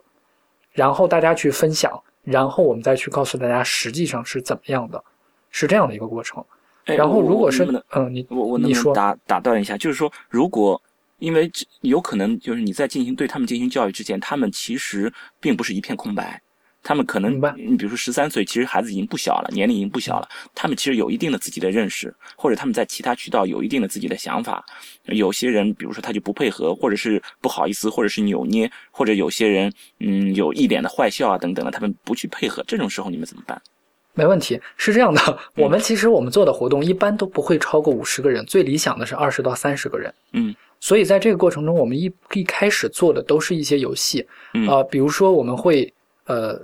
就是有有一些制热身的游戏，就是孩子们很喜欢玩的，有一些可能我们也玩过，比如说公司年会一些像大风吹啊，然后有一些这个答题的游戏，然后在这个游戏过程中，他们就会对这些话题很感兴趣，会有那么几个有一些扭捏的，但是在不断的这种鼓励和这种刺激下，他们就会慢慢的去打开自己的这种，而且其实年轻人要比我们想象的这些这些话题开放的很多。嗯。我觉得如果感兴趣的话，呃，哪一次如果你们有这样的需求，或者我们有这样的活动，可以请你们来参加去感受一下。比如说，我觉得在大学里面，我们有时候会去讲课。然后啊，为了让大家打开这个话题，就会先做一个活动。这个活动就是请每一个人先说一个成语，这个成语可能是跟动物相关或者带数字的，比如说，呃，鸡飞蛋打、龙飞凤舞。然后说完这个词以后，我们会请大家造一个句子，这个句子叫做“洞房花烛夜”，我怎么怎么样，加上你那个成语，就比如说“洞房花烛夜”，然后我可以说“大哥哥我鸡飞蛋打”，然后大家就会觉得很好玩儿。然后嗯嗯这个游戏之后，然后我们就会在黑板上写一个很大的一个“性”字，然后就问大家为什么刚才说这个动物成语没没有问题，但是一说洞房花烛夜就有很大家都很笑，想到了什么，然后就有一个“性”这个字，然后就问大家对于这个“性”这个字看到这个字的时候会联想起什么，然后大家就会说各种各样的。这种词，比如说性别，比如说男人、女人，比如说疾病，比如说有的人说的更多一点性行为、做爱等等等等。然后我们会对这些词做一些分析，比如说你看有很多，大部分都是负面的词，一般对，很有少量的是正面的词。然后我们就可以跟大家去谈一下我们的感受，就是大家对性的更多的意识都是负面的，然后会重点的挑其中的一些词，比如说，因为实际上我们做这些是有目的的，比如在大学里面，如果我们做两个小时活动，最希望传递的核心信息是关于。就是如何避孕的问题，所以会在那个词里面嗯挑一些和避孕相关的，然后问大家，比如说对避孕这个话题，大家知道哪些避孕方法？然后等大家说完了，我们会依次介绍各种避孕方法的利弊，然后去解释，然后可能还会教大家如何去正确的使用安全套，以及出现问题了可以到哪里去求助。然后就是这样的，有很多很多这样的都是游戏和就是我们叫做参与式的活动，所以会有很多的游戏讨论。那我们觉得在这个方面呢，一个明非常非常明确的一个原则，就是告诫对于性教育是不起作用的，而真正对性教育起作用的，一定是在平等基础上的讨论，也就是我们去做性教育的人可以有自己明确的观念，比如说我认为哪些行为是比较积极的，哪些是比较消极的。哪些对你是有利的，但是这只是我们在讨论之后的一些建议，而一定不是压迫式的告诫你，如果你不这样做，就会有什么什么样，就是不是一个恐吓式的。嗯嗯嗯嗯，哎，这里面 Alan，我听你讲了之后哈，一方面的内容呢是关于生理结构的一个教育，另外一方面你会提到性这个字，那你们是如何给青少年们讲述性行为的呢？解释性行为这本身的呢？呃，对，对我就不是们会直接大学生、青少年，比如说青少年初中生，对，对，比如说做爱，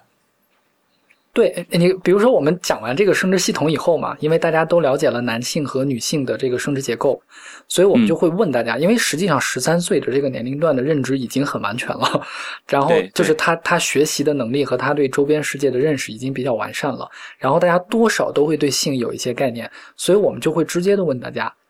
那我们就讨论到性行为这个话题，就是大家现在的意识里面，性行为到底是怎样发生的？或者你也可以问，我们小时候可能大家都问过爸爸妈妈，我是从哪儿来的？那我们就听大家的回答，然后大家各种各样的回答，什么那个捡来的，呃，下水道里捞出来的，充话费送的，各种各样的回答，然后就问大家，那大家知不知道实际上真的是怎么来的？有时候有的人就会说是通过性，就是他就会喊一声性，然后有有有偶尔会有真的会两个喊成性行为，但是一般可能大家就嘿嘿笑或者就扭扭捏捏，然后我们就会直接写性行为这三个字，然后就问大家，大家知不知道性行为是是怎么样发生的？然后会先问大家的意见，然后大家说完有各种各样的回答，然后我们再去讲实际上是怎么样的。它其实就很简单，就是就是我们呃这对我想再说一句啊，就是这个性行为实际上它是有很多不同的种的，但是我们在讲的时候，比如说孩子是怎么来的这个话题的时候，通常都是父亲和母亲，就是父亲的，就是很直白的讲。我不知道在广播里讲是不是合适啊？合适的，但是在合适的，现场我们会很直接，就是因为前面都经过很多的脱敏铺垫了，我们也不会用用这个，比如说用用一些代词，会直接用这种名词，就是呃父亲的这个阴茎，然后插入妈妈的这个阴道里面，然后就给他们用一些器具或者用一些图片做模拟，告诉他们这个是怎样的一个过程，就是这样子的。而且我们比较不太呃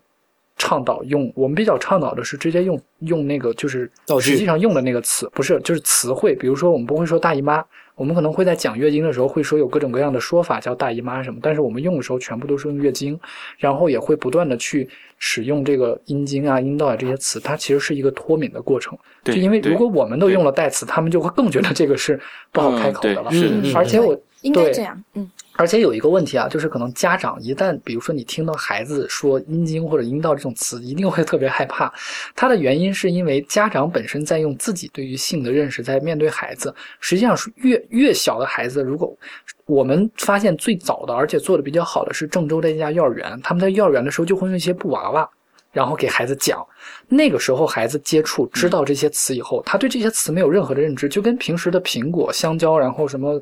电脑碗什么这些词都是一样的。它本身不会对这些词有什么特别，比如说导向性的这种觉得，就像就像成年人的那种看法。对，它嗯上面没有贴，联想，没有任何的标签，没有道德标签对，所以所以如果越早的时候去做这种这种这种这种教育，如果做得好的话，他们对这些事情的认识会越深刻，而且会以一个很理性、很科学的态度去认知这个事情的。嗯，你刚才讲到的，就是说，在这个进行性教育的过程中，是一个平等的讨论的游戏的方式来进行的。可是刚才我在听您讲述这个过程的时候，我们会想到，我们如果作为一个家长，而不是说作为一堂课，那么我们很难，我我觉得我很难做到说不去高压，不去灌输。那么如果说只是一对一的，那么这样的方式是不是不建议呢？还是说建议全个家庭一起来跟他一起做游戏呢？如果因为我我我会的这种情况下，对我会预设说孩子可能在学校里。可能在孩呃孩子可能在学校里并不能得到非常理想的性教育，我觉得我们家庭做性教育这一环是不能缺失的。所以说，我想咨询一下 Allen，就说我们在这种情景下面，应该是我给你两个选择，一个选择就是一对一的，还有一种比如说妈妈对小孩，一个是爸爸对小孩，或者是全家和小孩在一起，你觉得哪一个更合适？呃，我我的看法呢，第一就是性教育，其实它有很多机构在做不同的内容，所以其实是有组织专门做家长如何跟孩子去沟通性教育的，所以他们有一些方法。当然，我因为不是这个专业领域的，但是我只是提一些我自己的建议啊。呃，刚才朱央其实提到两种方法，一个是就是呃单独的沟通，一个是呃就是家庭一块儿去沟通。我觉得这两种都没问题，但是我们有一点不太。提倡的就是一定要区分性别，比如说，呃，一定是爸爸跟男呃爸爸跟儿子沟通，或者妈妈跟女儿沟通。我们觉得这点是不一定必要的。但是有时候在家庭里，比如说你确实觉得这个爸爸不太好意思讲，然后妈妈可以去讲，那也没问题。但是我们就是至少有我我我个人建议吧，有几个比较重要的点。第一个是，无论怎么去沟通，都不要以就是强行压迫和要求的去沟通。而是以一个平等和倾听的角度去听他怎么对这些事情的看法。呃，我觉得，比如说切入怎么去切入这个话题，就可以选一些时机。有时候我们可能经常能看到，我们可能都有过这个经验，就是小时候看什么电视的时候，然后突然电视镜头上有一些就是关于性的一些镜头，接吻呀或者什么的镜头。然后以前呢，我们经常碰到的都是，就是要么就换台了，要么就说让孩子去端杯水啊或者什么的。所以原来就有一个。志愿者跟我们说，他原来就想着为什么每次一到这种镜头，家里就是那个爸爸就觉得特别渴，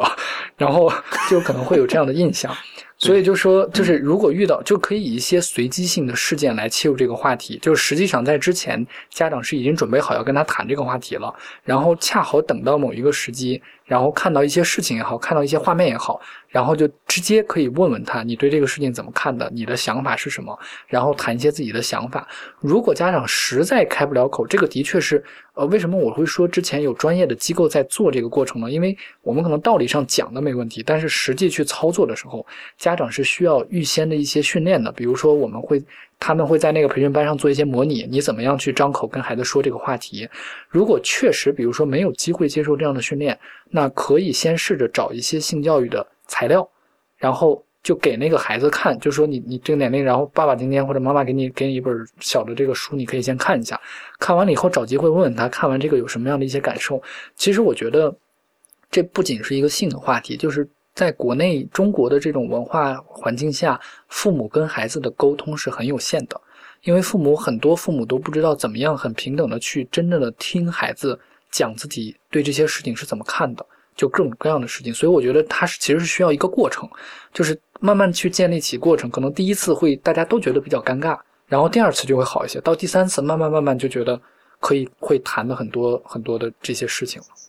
哦，你你们有一个观点就是说，呃，性教育这个事情不要追求一天晚上讲完啊，那必然 肯定的，因为而是要分几次嘛，慢慢讲。对，而且有一个问题是，就是信息的东西你都是比较明确的。比如说避孕的方法，比如说这个生殖结构，这都是很明确的。但是其实性的广义上内容，更多的是对于人们对性的一些观念、一些态度、一些选择。观念对对，有很多。哪里有比如说资料呢？呃，我之前因为我我知道那个我们这样接触上，是因为我们在知乎上有一个问题嘛，就是回答了一个一个人他。就是说自己的侄女十岁看到了这个 A V，然后模舔被子模仿那个行为。我们在那个里面其实就附了一个材料，就是我们给那个年轻人，就十三到二十四岁这个年龄段开发的一本小的手册。然后这个手手册可以下载，如果需要的话，我看到过。对，也可以联系给我们，我们也可以寄。然后，但是也可以去找一些别的，就是这个网上搜也可以。就是总之，我觉得就是让如果确实开不了口的话，可以先用一些材料让他看一看。甚至有一些，比如说我们原来的一些杂志。呃，比如说《保健与健康》呀，有一些这个杂志上有一篇文章，你觉得对这个事情是就是讨论这个事情的，你也可以给他看一下，然后就就可以让他看看这篇文章，然后就借着这个文章的话题去讨论。而且我们觉得就是、刚才那个呃，雨兰提到这个就是这个分几次的，就是确实我们在广义就是性行为，我们实际上在英文的词汇里面是对应两个词汇的，就是性教育，一个叫做 sex education，一个叫做 sexuality education。嗯这两个词对应的是不一样的。一般 sex education 其实都是比较狭义的，而我们说的这个性教育实际上就是 sexuality education。比如说，它跟我们传统意义上认为的性教育中间不一样的有一点是，它包含了更多的东西。举例来说，就是关系这个话题，因为我们可能谈到关系的话，很多人都觉得，就是比如说我们跟孩子谈起，我们现在课本上家庭一定都是一个爸爸、一个妈妈和一个孩子的。但是有一些家庭，它可能是单亲家庭，有一些是重组家庭，有一些是跟奶奶爷爷一起长大的这个家庭。实际上，这些家庭在很早的时候跟他们谈论这些关系的时候，如果不把这些纳入进去，大家就会认为家庭就是这样的一个模式。有一个更更极端的例子是残障的群体，一般残障的青少年是不被人们认为需要性教育的。比如说这个视障或者听障，特别是智力障碍的，因为我们接触到的一些例子呢，有这个智力障碍的这个孩子，他本身智力上可能是有一些障碍，但是他身体上青春期发育之后对于性的这个需求，他跟其他人是没有什么差别的。所以有时候你发现那个智障的孩子，他们走到街上，夏天看着那个女性穿的丝袜，他就跑上去抱住那个腿就摸。那你不知道的人，你你可以想象一下，你走在街上，一个人突然跑过来抱住，就而且那个大家都知道，那个智障的孩子一般看起来可能还是有一些差异的，嗯，就会很害怕，然后就会闹得很很，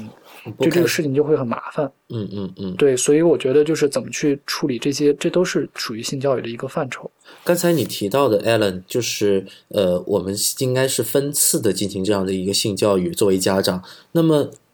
我分享一下我自己的想法哈，这个我也没有一个非常成熟的想法，可是我想的是，在他很小的时候，只要遇到这样的一个场景，或者说他遇到了这样的疑惑的时候，我都会渗透性的去跟他讲一下。对，都可以去作为契机切入点。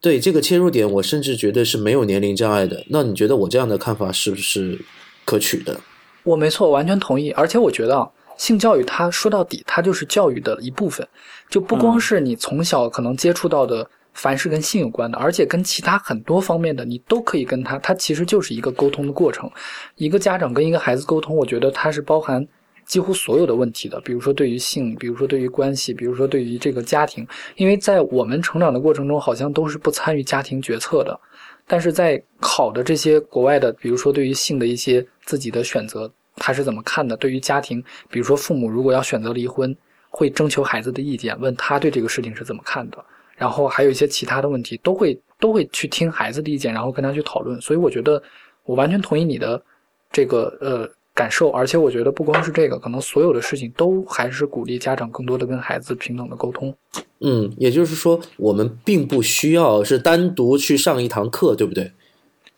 对，我觉得不是说就是一定要，就是我们跟孩子说，今天，爸爸来跟你讲性教育。就是因为那个孩子肯定有这么一个阶段，就是说他想要知道我是从哪里来的，就是那个他们问这个问这句话的时候，他们的年龄可能都会很小的时候。那么我们在回答这个问题的时候，就直接通过这个呃他问问这个问题的这个时间来进行这些性教育就可以了呢？还是说他会比较小？我们等到他某一个年龄之后，我们再去给他考虑跟他沟通这方面的东西呢？我是同意在，就是他问这个问题的时候，本身就是一个很好的机会。但是，是不是在问这个问题的时候就一定把所有的东西全讲了？我觉得这个是不一定的。这个事情上，我可以推荐，就是北京师范大学有一个教授叫做刘文丽，呃，就是那个文就是文化的文，利就是文、那个呃利益的那个利。刘文丽教授他是一个就咱们国家非常权威的，在做这个儿童性教育方面，他们班专门开发了一套教材。这个教材就是讲怎么去做孩子的性教育的。啊不过这个教材更多的是面向这个学校老师如何去讲，但是我觉得道理上差不多，就是家长也可以去看的。哦，那那比如说就是最简单的，孩子问爸爸妈妈我是从哪里来的，你你觉得比较好的一个回答是什么？我觉得比较好的，我会先问他你觉得是怎么来的？然后，当然我我这只是一个方法啊，就是不管孩子问什么，我觉得最好的方法都是先听他对这个问题是怎么看的。这我觉得是一个鼓励独立思考的一个，就是一个从小就去培养的一个方面。然后，如果他问完了，我会告诉他，我说是爸爸妈妈身爸爸妈妈就是相结合，然后有了你的，他肯定就会问爸爸妈妈是怎么样结合的。那我就会告诉他，父亲爸爸的身体里有一种很。很有意思的东西叫做精子，然后妈妈里面有一也有一另外一种东西叫做卵子，这个精子和卵子结合在一起，然后就有了你。然后他可能还会问，那爸爸身体里的这个精子是怎么跑到妈妈身体的卵子里？有的人不问了，那我觉得就看家长，如果他不问了，你可以不去。告诉他，然后有的孩子他可能再大一点，他就会跑来问你，他他又问这个问题。有的孩子他可能你你说完这个，他就会给你讲。我觉得这就这就需要到具体了，就看家长怎么想。如果你觉得没问题的话，你就可以直接去讲。你说爸，你因为那个时候就可以直接给孩子去介绍这个男性女性身体上的差别了。你可以先问他，你有没有发现这个男孩和女孩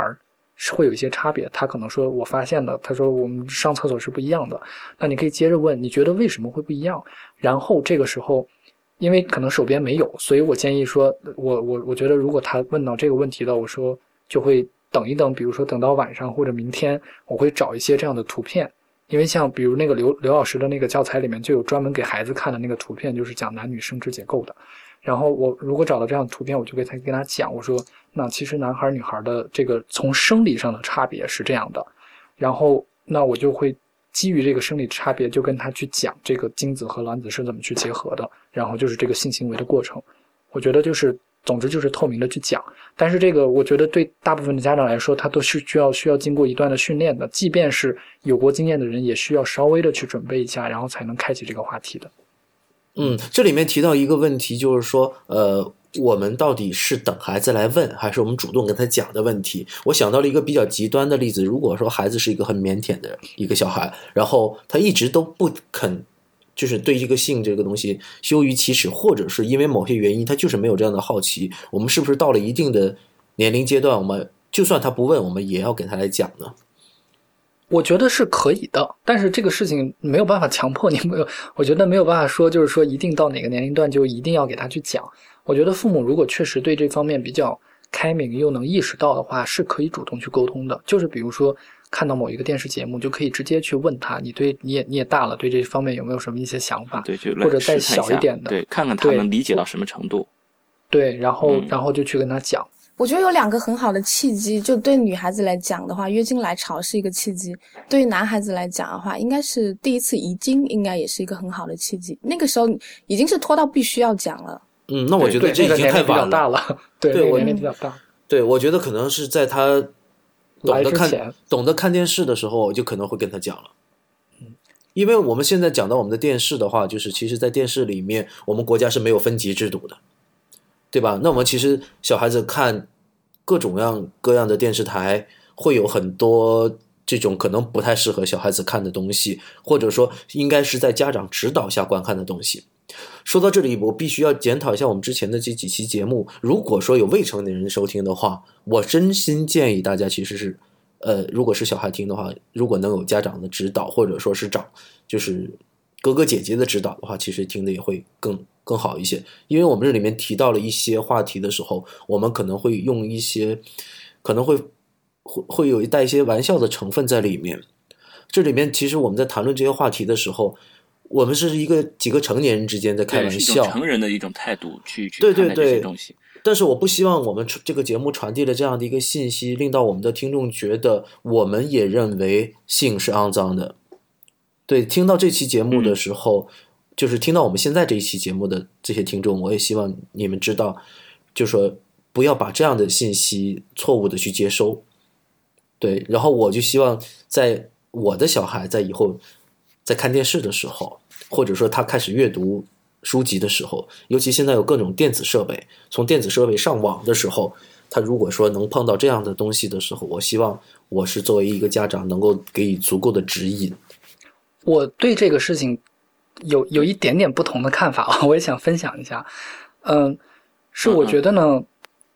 我非常理解他刚才说的这些内容，然后我觉得这也是处于一个就是做这个节目的制作方很负责任的一个一个行为。但是我觉得，其实我们都知道，现在的一个时代，而且未来的一个时代，我们是不可能越来越不可能限制孩子获取信息的来源的。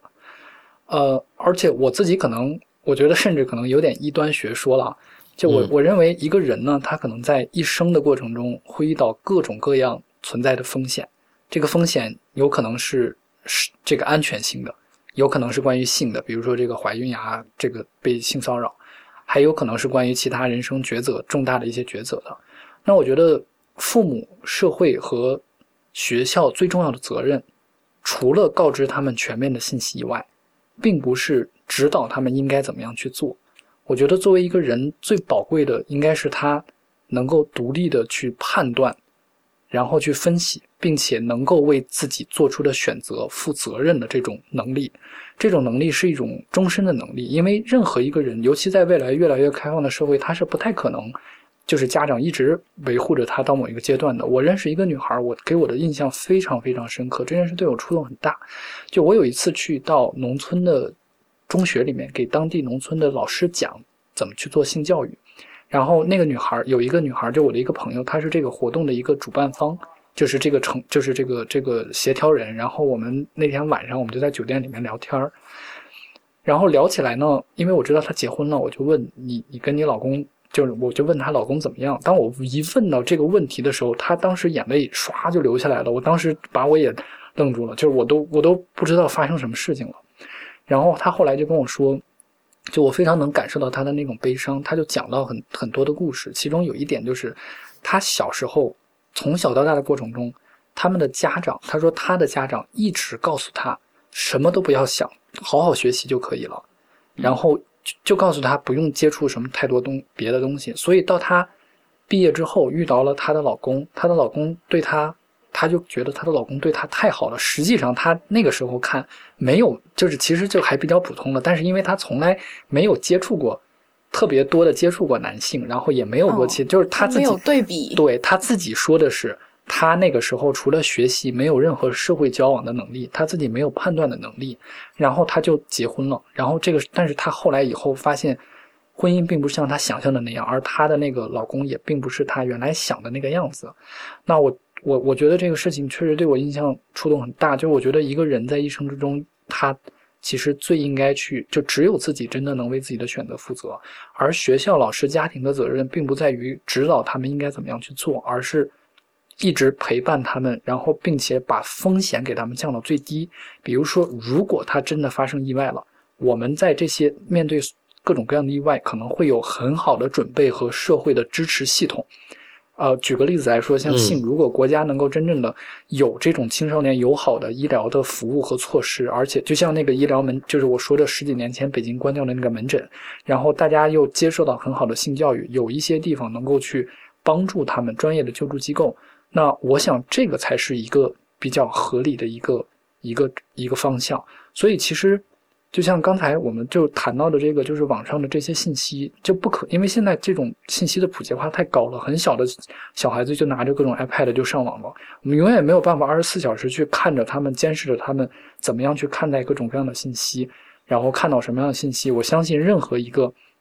因为家长们总是有一个担心，就是我看 A 片可以，但是孩子不能看，因为孩子看了就被污染了，然后我看就没问题，因为我有自制力。我觉得大部分的人可能都是。有这样的心态，所以我觉得，就是对对孩子来说，最重要的是让他们知道学会去甄别各种各样的问题。在这个过程中，他们有可能犯错，而且我相信一定会犯错的。但是，正是那些错误和甚至是有可能遭受到一些人生的重大的一些问题，我们很难讲在以后会不会是他的一个很印，就是这这个事情本身在早年的经历会对他造成一个。不一样的一个影响，而且有有时候这些影响甚至可能是积极的影响，所以我觉得人是需要，就是从长远的一个完整的人生来看，他会经历各种各样的风险。我觉得我们最重要的不是说防范他一定要把各种各样的风险掐掉，而是他怎么样去学会面对这些风险，而且即使真的出了问题，他也能够更好的调整自己去面对生活。因为我觉得人肯定会经受各种各样的挫折的。对，其实我想讲的，它这跟你讲的其实并不矛盾哈，因为我们刚才陈太医有讲到，就是说有两个他认为的契机，是一个是初潮，一个是遗精。那我认为应该是在更早的时间开始这个性教育，因为我们刚才提到了，我们有各种的媒体，有同时有网络。那么我希望孩子得到这种关于性的信息，首先是来自于家长和学校，而不是说等到他在网络上已经得到了一个很多的性的方面的信息，然后得出了一些不合理、不科学的这样的一个结论的时候，我们才来介入。没错，我我也同意。嗯，对对对，我其实是这样的一个意思，所以我觉得应该是，呃，在他已经开始接触外界信息的时候，就早期的给予一定的指导，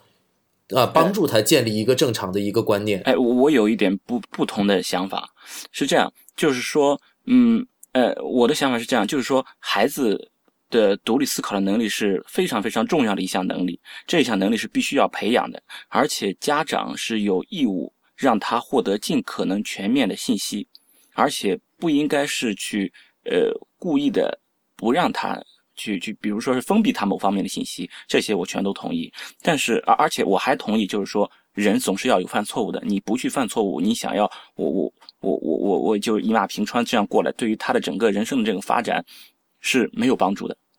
应该是通过犯错误吸取经验、吸取教训，才可以对他是有很好的帮助。这个我也是承对我。对这一段非常非常赞同，我也觉得。我想说的是，并不是说我们是故意放任他犯错误，对，我就觉得，就是说，一个孩子他不同的年龄，他能够承担的最大的这个错误，能够承受的能力，我想是有限制的。就是说，你你比如说一个十三四岁的一个一个小姑娘，或者十五六岁一个小姑娘，如果让她去承担一个怀孕，然后被迫去做了一次流产，接受这种伤害，在我看来，这个伤害对她太大，这个错误她需要承担的这个错误付出这个代价和她这个年龄相比太大。而且我感觉，我认为一个孩子他总是有一定的，你比如说，即使是在法律上，对于不同年龄的人也有不同的这种对于那个民事或者是刑事的一定的承担责任、承担能力。当他年龄足够小的时候，他本身对于他自己都没有一定的这种承担的能力，而应该由家长、由他的监护人来来代为行使。所以说，我觉得家长也不能完全的一种放任，应该是有他的一个建议的。就是说，我就家长是建议，是一种沟通，但不是一种命令。就是说，你不许怎么样，不许怎么样，你要怎么样，我打断你的腿，这种肯定是不对的。但是，我想家长的建议，一种倾向性的一种意见，我想应该是明确的告诉孩子的。这个我觉得是一个作为一个家长，当孩子比较年轻的时候，但是你比如说你已经十七八岁，你年龄足够大了，你可以通过自己获取的这些这些信息，通过自己的思考，得出一个你去负责任的一个一个一个决策。那么好，你既既然你自己做出来这个，你去做为他负责任，这个我是尊重你的。但是我想作为一个家长，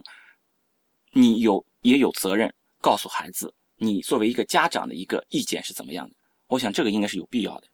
嗯，我想讲的是，其实并不是说我们要非要去引导他，或者说将我们的价值观灌输给他。对我更希望的是，是对对对，我更希望的是将客观的事实告诉他，将这些必要必须要知道的信息让他知道。那么我们就是说，你只是把这个信息告诉他就结束了。呃，但这个不长不不不不不不仅仅是这样的，这肯定是要进行一番分析的。就是，但就是这里面的过程，就像刚才 Alan 所讲的，我们要跟他进行讨论。这里面就像今天我们的讨论一样，我们也没有进行任何预先的价值的判断，说到底是哪一方面是好的。对于性行婚前性行为，我们今天仍然没有说呃下一个结论说好或者不好。同样的道理，我们到时候也会向我们的孩子进行一些像今天一样的平等的讨论。我觉得其实核心就是我们需要更，因为我们现在可能在这种现有的模式里面太缺少孩子本身的参与了，所以我觉得需要他们更多的参与，而不是就是就是也是完全交给他们了。你们怎么想，我们我们就尊重你们的意见。我觉得可能是呃平还是一个就是平等的交流，然后更多的讨论。当然，我觉得一定我我也非常同意，我觉得一定不是说他年龄那么小，然后他想做什么都是可以的。就比如说有的孩子他肯定从小就不太想去上学，我觉得这个这这跟其实我们倡导的那个呃更平等的交流其实是不矛盾的。对对对，嗯我觉得嗯我们的观点之间其实都不存在矛盾，就是到时候嗯还真正来到了这一天的时候，我觉得我们还是会跟孩子坐下来去谈，哪怕他对这个有不一定每一次谈话都是非常有效，但是我觉得这个事情要坚持下来去做，去对谈，让让他们去分享他们的想法。那么其实这个一点，我们进行引导的同时，和孩子建立自己的独立思维模式和能力也是不冲突的，对吧？对，对，我们只要进跟他进行讨论之后，我们只是给他摆事实就可以了，剩下的事情是引导性的，让他建立自己的一个独立的思维，而不是说强行的告诉他，把我的这些价值观，把我对于这些性和性行为的态度强加于他，不是这个灌输给你啊，对。对对对对就是说而且就是说，对于这个家家庭这个氛围、家庭的这种援助或者说一种支持是非常非常重要的。就像艾伦前面讲到，他说的那个呃，那个是朋友，他在最初知道自己月经的时候，他们像一个家庭聚会一样，一个非常温馨的这么一个环境下，这种家庭的支持对于一个一个人的这种成长是非常重要的。我想我遇到过的那些年龄很小，比如说十五岁就怀孕到了三十周，她自己不知道吗？她自己知道自己怀孕了，她知道自己怀孕了，但是她找不到一个地方去援助自己，去支持自己。她连自己最最最最亲近的父母，她都不敢去倾诉，不敢去寻求他们的帮助。为什么？是因为她在这里，她害怕，她觉得她得不到这方面的，她只能把这个事情挨熬，一直等到这个事情糟到不能再糟的时候，她才只最后只能把这个事情呈现出来。是这种心态，往往是一方面是害怕，因为家长可能建立了一个特别权威性的一个形象在孩子的心目中，是吧？还有一种，这就是说，家长过于保守和严肃，给孩子造成了过于严肃的一个一个形象，也是因为他的童年可能跟家长之间的沟通一直都不流畅，所以以至于他认为跟家长的沟通不如跟他身边的朋友沟通。对，所以他不会像这种事情，他不会去求助于家长。那至于老师，老师更加是在学校里面建立了一个绝对的权威，权威甚至是一种老板一样的一个形象。对很多的老师这种教育不是模式，老板啊，简直是神仙。对很多老师就是那种强压式的教育，就是说一不二，是那种军事式军事化的管理，以至于老师和学生之间的地位的这种悬殊，其实是非常的明显的，是吧？他们嗯觉得我在老师面前只有执行，我跟老师不是处于一个平等的地位上的，所以说老师和家长这两者，我真的是有疑惑的时候，对，只有服从，不能够去反馈，我反馈得来的可能就会是批评，对对吧？或者是说而且说教而且，老师永远不会做错事，那他就不会懂得我现在做错事的这种感受。对对对对对，我觉对，得老师永远不会做错。既然我的事情，我做的事情和老师的意愿相违背，那么一定就是我错了，对不对？就是这么一个，他们就是这么一种想法，所以说他们他也找到一个不能理解我现在的想法，所以我去跟他讲也是白讲，这样子。对，嗯，呃，其实 Alan 啊，我想问一个问题哈，就是说，其实刚才我们的话题当中，更多的把目光聚焦在了呃女童身上，也就是说呃小女孩身上，是吧？那么，其实对于小男孩的性教育，我觉得其实也是应该非常重视的。我给大家举一个例子哈，在我的学生时代，呃，曾经发生过这样子一件事，也就是说，隔壁家的某某某某，然后出现了他的一个小孩，一个小男孩，那么可能当时发生了性冲动，然后三四个小男孩轮奸了另外一个小女孩，当然该大概他们的年纪应该是在十五六岁左右，那么他们就是进进了那种青少年的惩戒所。我觉得这个事情，这几个男孩子对于性的冲动，我们是能够理解的哈，但是他们去错误的去处理自己的性冲动，去选择了强奸的方式来发泄自己的性冲动，其实也是因为性教育的落后和缺失造成的。对对，对吧？是的那所以我想问一下 Alan，对于这种小男孩的性教育，对于他们如何处理自己的性冲动，你们是怎么去教育的呢？明白，我我觉得这个事情啊，我们是这么看的，就是在性教育这个话题上，我们是不专门区分性别的，就是所有的信息，任何一种性别都应该去了解。而且其实我们可以看一下，大家对这个社会对于性别这种意识的建构是特别强的。比如说，我们虽然今天谈到了小男孩和小女孩的性教育的问题，但是凡是谈到女孩的，基本都是受到侵害。然后谈到男孩的都是去侵害别人，所以大家普遍想到呢，就是我们应该如何教男性去遏制自己的冲动，而是如何教女孩去防范别人的侵犯。嗯嗯嗯但对，但是实际上呢，就是男性、女性都会受到侵犯，小男孩、小女孩都会受到侵犯的。嗯，这一点我。只不过就是嗯对统计学上，只不过就是实际情况发生的就是女孩更多，而女孩呢，其实也会有性冲动的，她们也会有有自己的这个幻想。我觉得有一点可以有有一个例子可以去解释一下，就是性教育的理念在不同的演化阶段的这个这个过程。比如说，我们最早这个性教育里面都有一个，就是很多组织做性教育的时候，它都有很重要的一个章节，就是教会女孩如何说不，如何去拒绝。嗯，后来呢，这个概念就被扩展了，就是如何也有也加入了如何教会男孩去拒绝，因为实际上你会发现很多这个就是社会建构的结果是男性对于性是不敢说不的，比如说两个人谈恋爱。然后女孩比如说要求了，然后男孩是不会拒绝的，因为男孩一拒绝，他就会觉得这个事情会象征着对自己来说是一个自己能力不行的一个表现，所以对他们来说会产生很大的压力和焦虑。而且我们会发现，青春期的那个男孩对于自己的性的发育的这个焦虑性特别强，他们会很在意自己的这个，比如说，有的人会对自慰有很大的这种。呃，就是负面的一个一个影响。有的人会在意，会自己性行为时间会不会能够持够持续的足够长，而最在意的焦虑，普遍的焦虑是他们觉得自己的生殖器发育的是不是足够的长、足够的大，是不是符合一个男性的风范。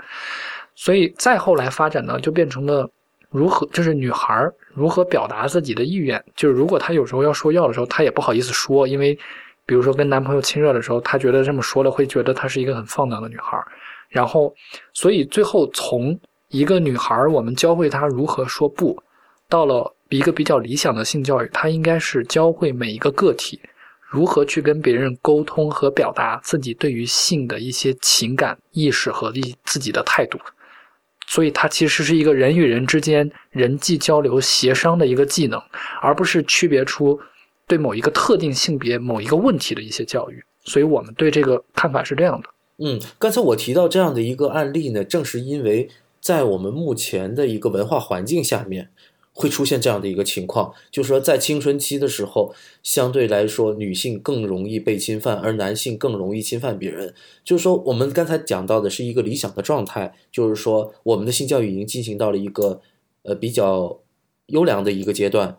呃，那么就是说，甚至男女在这方面区分的并不是很大。可是我们讲到了，就是说，即使有一部分的家长有先进的意识，呃，自己的小孩得到了一些优良的性教育，可是不可否认的话，这是一个漫长的过程。有一些小孩可能他在家庭里面并没有得到很好的教育，那么他从外界吸收到的信息就可能是会说啊，那么如果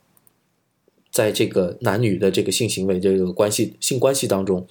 男性是一个强势的这样的一个这一个角色，对，那这样这样的情况的话，我是觉得，呃，是否还是应该有所区分的去去讲述？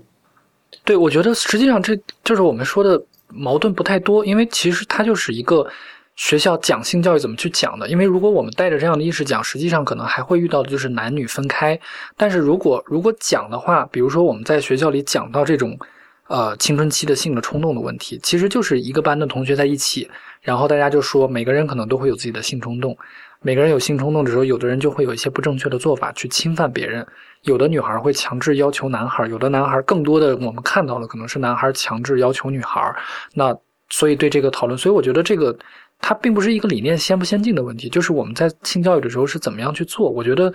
就是哪怕我我们在学校里面如果去做这样的内容，它没有什么太大的问题。嗯嗯嗯嗯，呃，对我我我刚才站的一个角度是作为一个男孩的家长去考虑的。哦，对我我明白。啊，对对，所以我所以我觉得，但但是谈到这个问题的话，我觉得那那也是，其实就说还是说的那三个原则：自愿、尊重和无伤害。因为对，因为对于自己的男孩来说，我觉得家长沟通的时候，你你青春期这么大了，我我很理解你的性冲动，因为我可能也是这么过来的，或者说你你父亲可能也是这么过来的。但是就是我们在所有的性跟人的交往的时候，都需要有一些基本的一些那个什么，或者呃，就是一些原则，或者你直接问他，你觉得你应该怎么去处理这种冲动？你觉得怎么样是一个好的方式？然后也可以，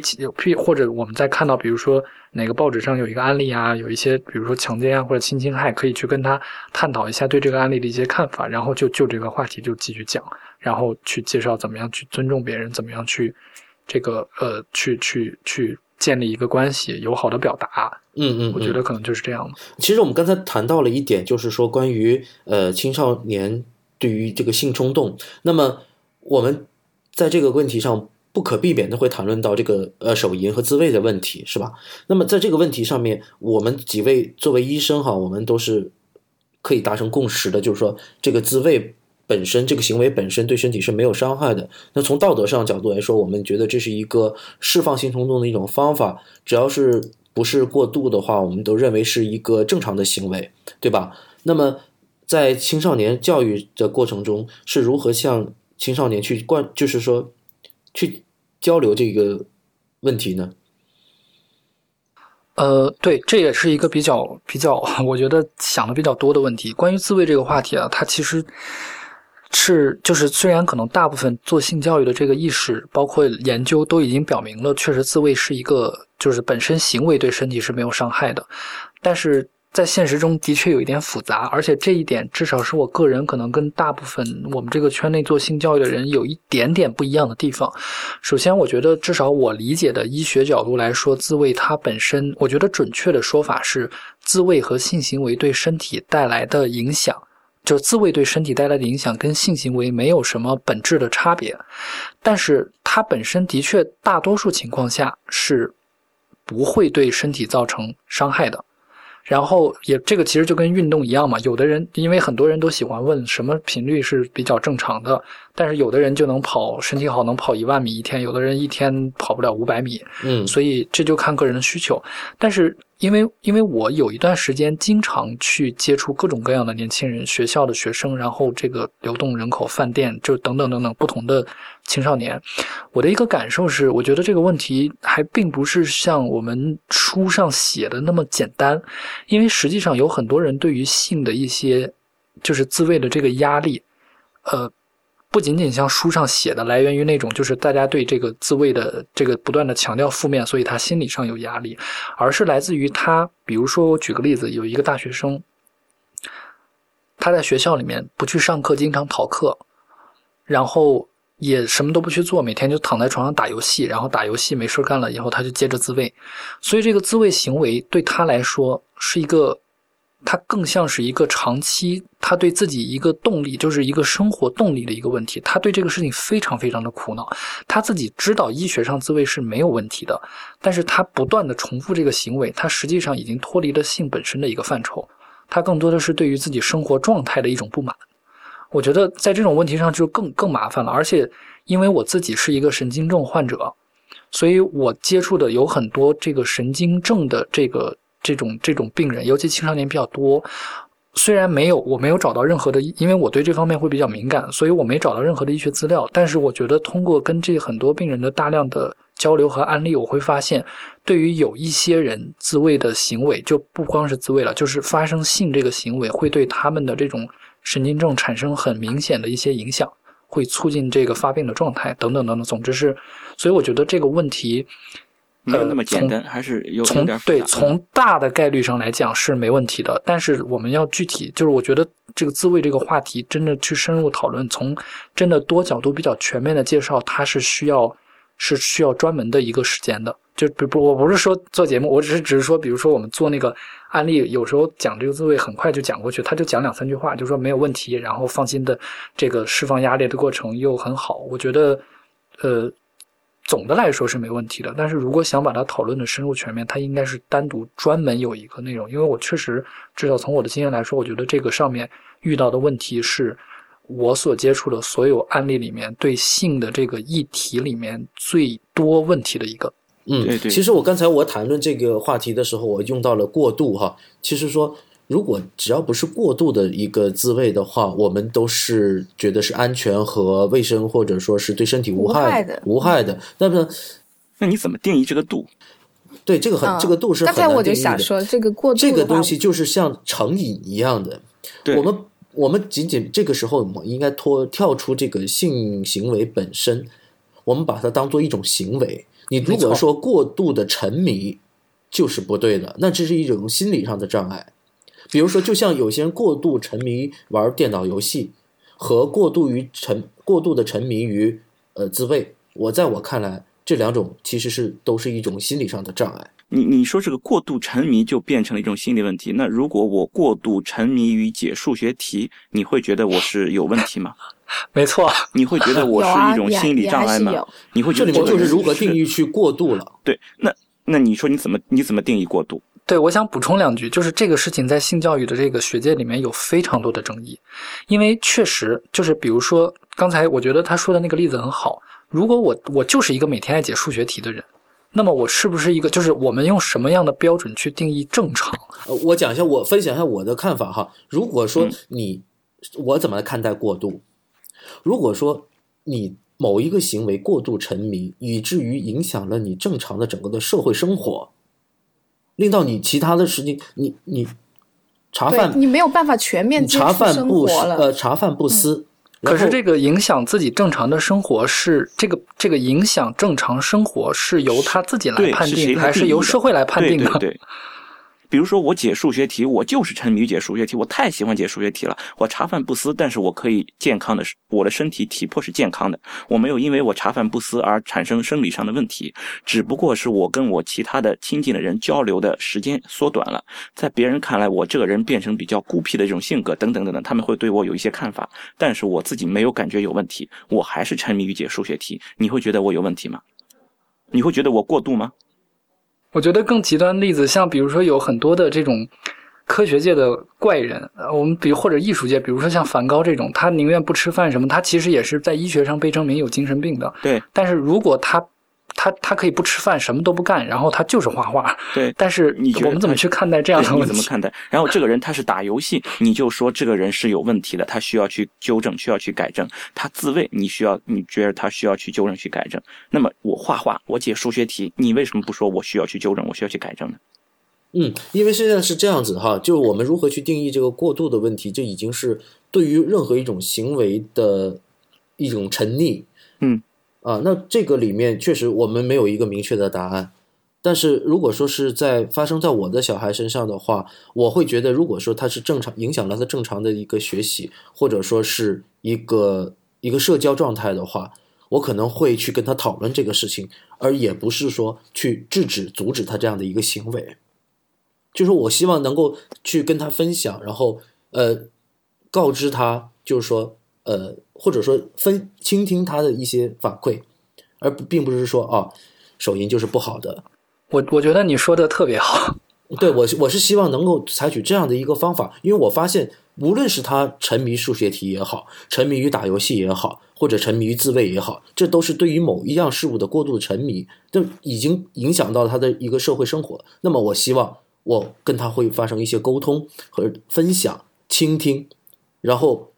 交给他自己来判断。是这样，我不就是在我我不去判断他到底有没有过度。嗯，就在这个神经症或者是在在精神科或者是心理科心理学上，他们有这么一个说法，就是说你很多行为，很多这种精神或者心理上的一些行为是所有人普遍存在的。你比如说这种呃焦虑感或者强迫行为，这种行为是很多人都普遍成呃存在的。但你怎么叫做有强迫症？就是说，当你这个行为你自己都觉得我这个行为是不好的，我想要去摆脱它，但同时你想要摆脱又摆脱不掉，这么一种矛盾的心态对你造成了一种困扰，那么这就是一种问题是需要解决的。而如果这种问题，就比如说你老是沉迷这个事情，你并没有觉得它对你造成了任何影响，你觉得这个事情是好的，你能够接受它，而没有和你的认知产生任何矛盾，那么这个事情就不存在问题。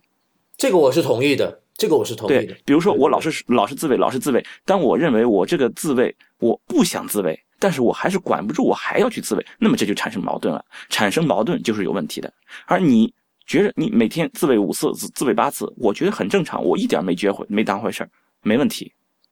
你没有，产生矛盾，也就是说，我我们现在可以达成一个共识，也就是说，他这个行为对他的精神状态、对他的心理状态产生了一个困扰，以至于他自己对都无法摆脱的时候，我希望他能够跟家长沟通，对吧？对去分享他一个这样的一个想法你需要。去做出一个改变，你要么改变自己的认知，要么改变自己的行为，你需要做出改变。对，我觉得有一个很重要的，就是其实对性教育我们所牵扯的大部分的议题，它都没有一个标准的答案。对，它一定都是有很多不同的方面的，所以我觉得最重要的是能够去全面的、更多角度的去讨论这个问题，然后让能够有更多的一些，不管是建议，但不是一个简单的，比如说一刀切的一个价值观导向，对对然后对要怎么样？对对我也希望就是和我未来的孩子能够进行像今天我们这样的一个平等的讨论。对，因为这种讨论非常重要，我觉得对，可能就是讨论的效率和就是干货没那么多真正？的效果可能都都是要慢慢才能出来，也有可能对，要分次嘛，要好好几次，不可能你嗯通过一次聊天你就把所有的问题都解决了。但是我觉得理性的来看待性，如何帮助孩子理性的来看待性，这一点真的非常重要。因为我也见过一些真正就是吃了亏的女性，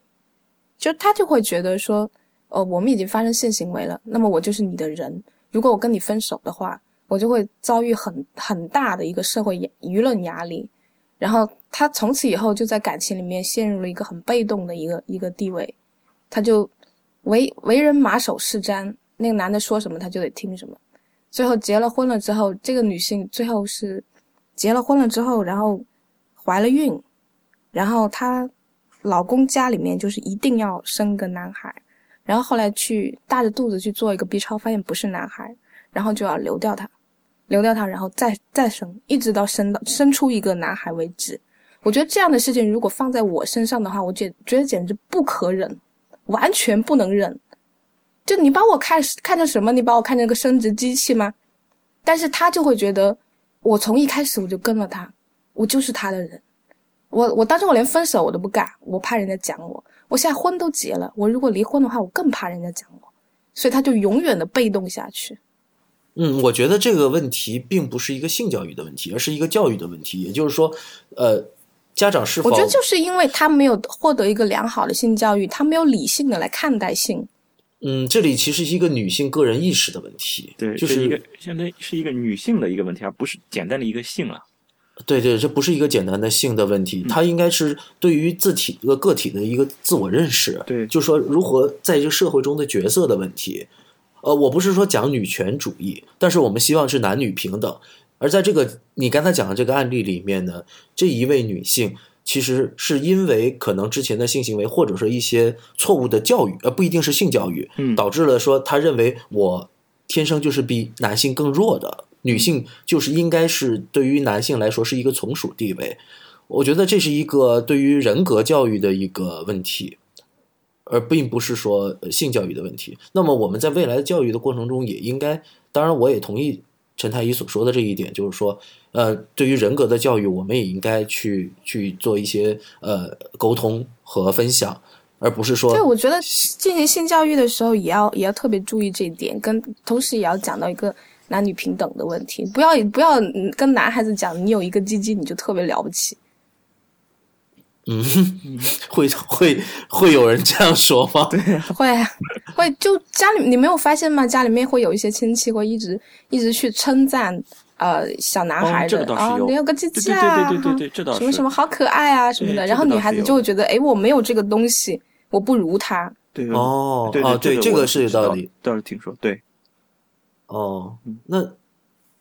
啊，那就其实这也是另外一个问题，就是说我们社会中的一个一个一个性别上的所以一个刚才一个歧歧视，对啊对对，所以刚才 Alan 讲到说，就是我们进行性教育的时候，不要太纠结于说把男男生跟女生分开讲，也不要太纠结于说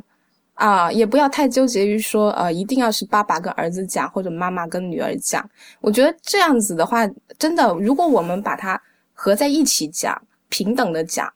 而且不不光是进行一个良好的性教育，这对于两性平等也是有帮助的。那今天我们的节目呢，就先做到这里，也非常欢迎，呃，非常感谢 Allen 来到我们的太医来了节目。那么 Allen 就是之前我们的节目里面提到了你们有一个关于性教育宣传方面的一个小册子哈，那么我们的听众是不是也可以说像跟你们联系来获取这样的小册子，为自己的家庭来进行这种性教育的准备呢？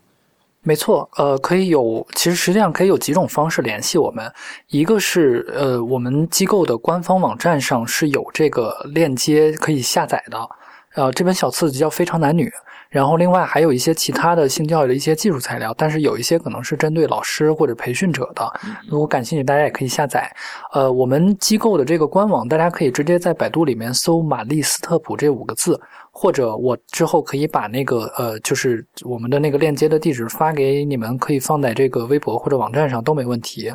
然后最后就是我们有一个专门的性教育的微信平台，这个平台基本上每每个周都会推送四到五篇的性教育信息，各种各样性教育的不同的议题都会有，而且它可能语言比较年轻化，因为都是我们的经过培训的志愿者写的。这个微信平台呃的账号叫做是 MSI China，就是呃前面三个字母 MSI 后面是 China。或者可以直接搜“玛丽斯特普中国”这几个字，都可以找得到。嗯嗯嗯嗯呃，那么也也欢迎，就是我们的听众在我们的官方微信或者官方微博里面给我私信。如果说你希望能得到这本小册子来帮助自己为自己的家人。或者小孩做这样的性教育的话，那么也欢迎你们私信给我们，我们也会帮你通联系 Allen，然后把你这本小册子寄给你。对我还想补充一句啊，嗯，呃，因为我们这个所有的技术材料的开发的对象都是十三到二十四岁年龄段的人，所以如果不是这个年龄段，比如说比十三岁小的，那我建议可以考虑，比如说如果是孩子的，我建议可以考虑联系北京师范大学的刘文丽。教授，然后当然，如果需要的话，也可以我们帮忙转介。嗯嗯嗯嗯，啊，非常非常感谢 Allen 参加我们的节目，我们一致认为这期节目非常有价值，获益匪浅。对对对，连我自己都觉得我也感觉受益是最最大的一期节目。嗯，对对对对，我觉得这一期节目非常的有意义。对，谢谢我我能来参加也很荣幸。嗯，那么我们这一期节目呢，跟大家讲到了一些性教育方面的话题。那么本期节目呢就先到这里，谢谢大家的收听。太医来的网址呢是太医来了点 com，也欢迎大家在社交网络关注太医来了。我们在新浪微博叫太医来了，在 Twitter 和微信都是太医来了的全拼。同时也欢迎大家收听 IPN 博客网络旗下的另外六档节目：IT 公论、未知道、内核恐慌、流行通信、High Story 以及无次元。我是初阳初代一，拜拜，拜拜，下次再见，拜拜。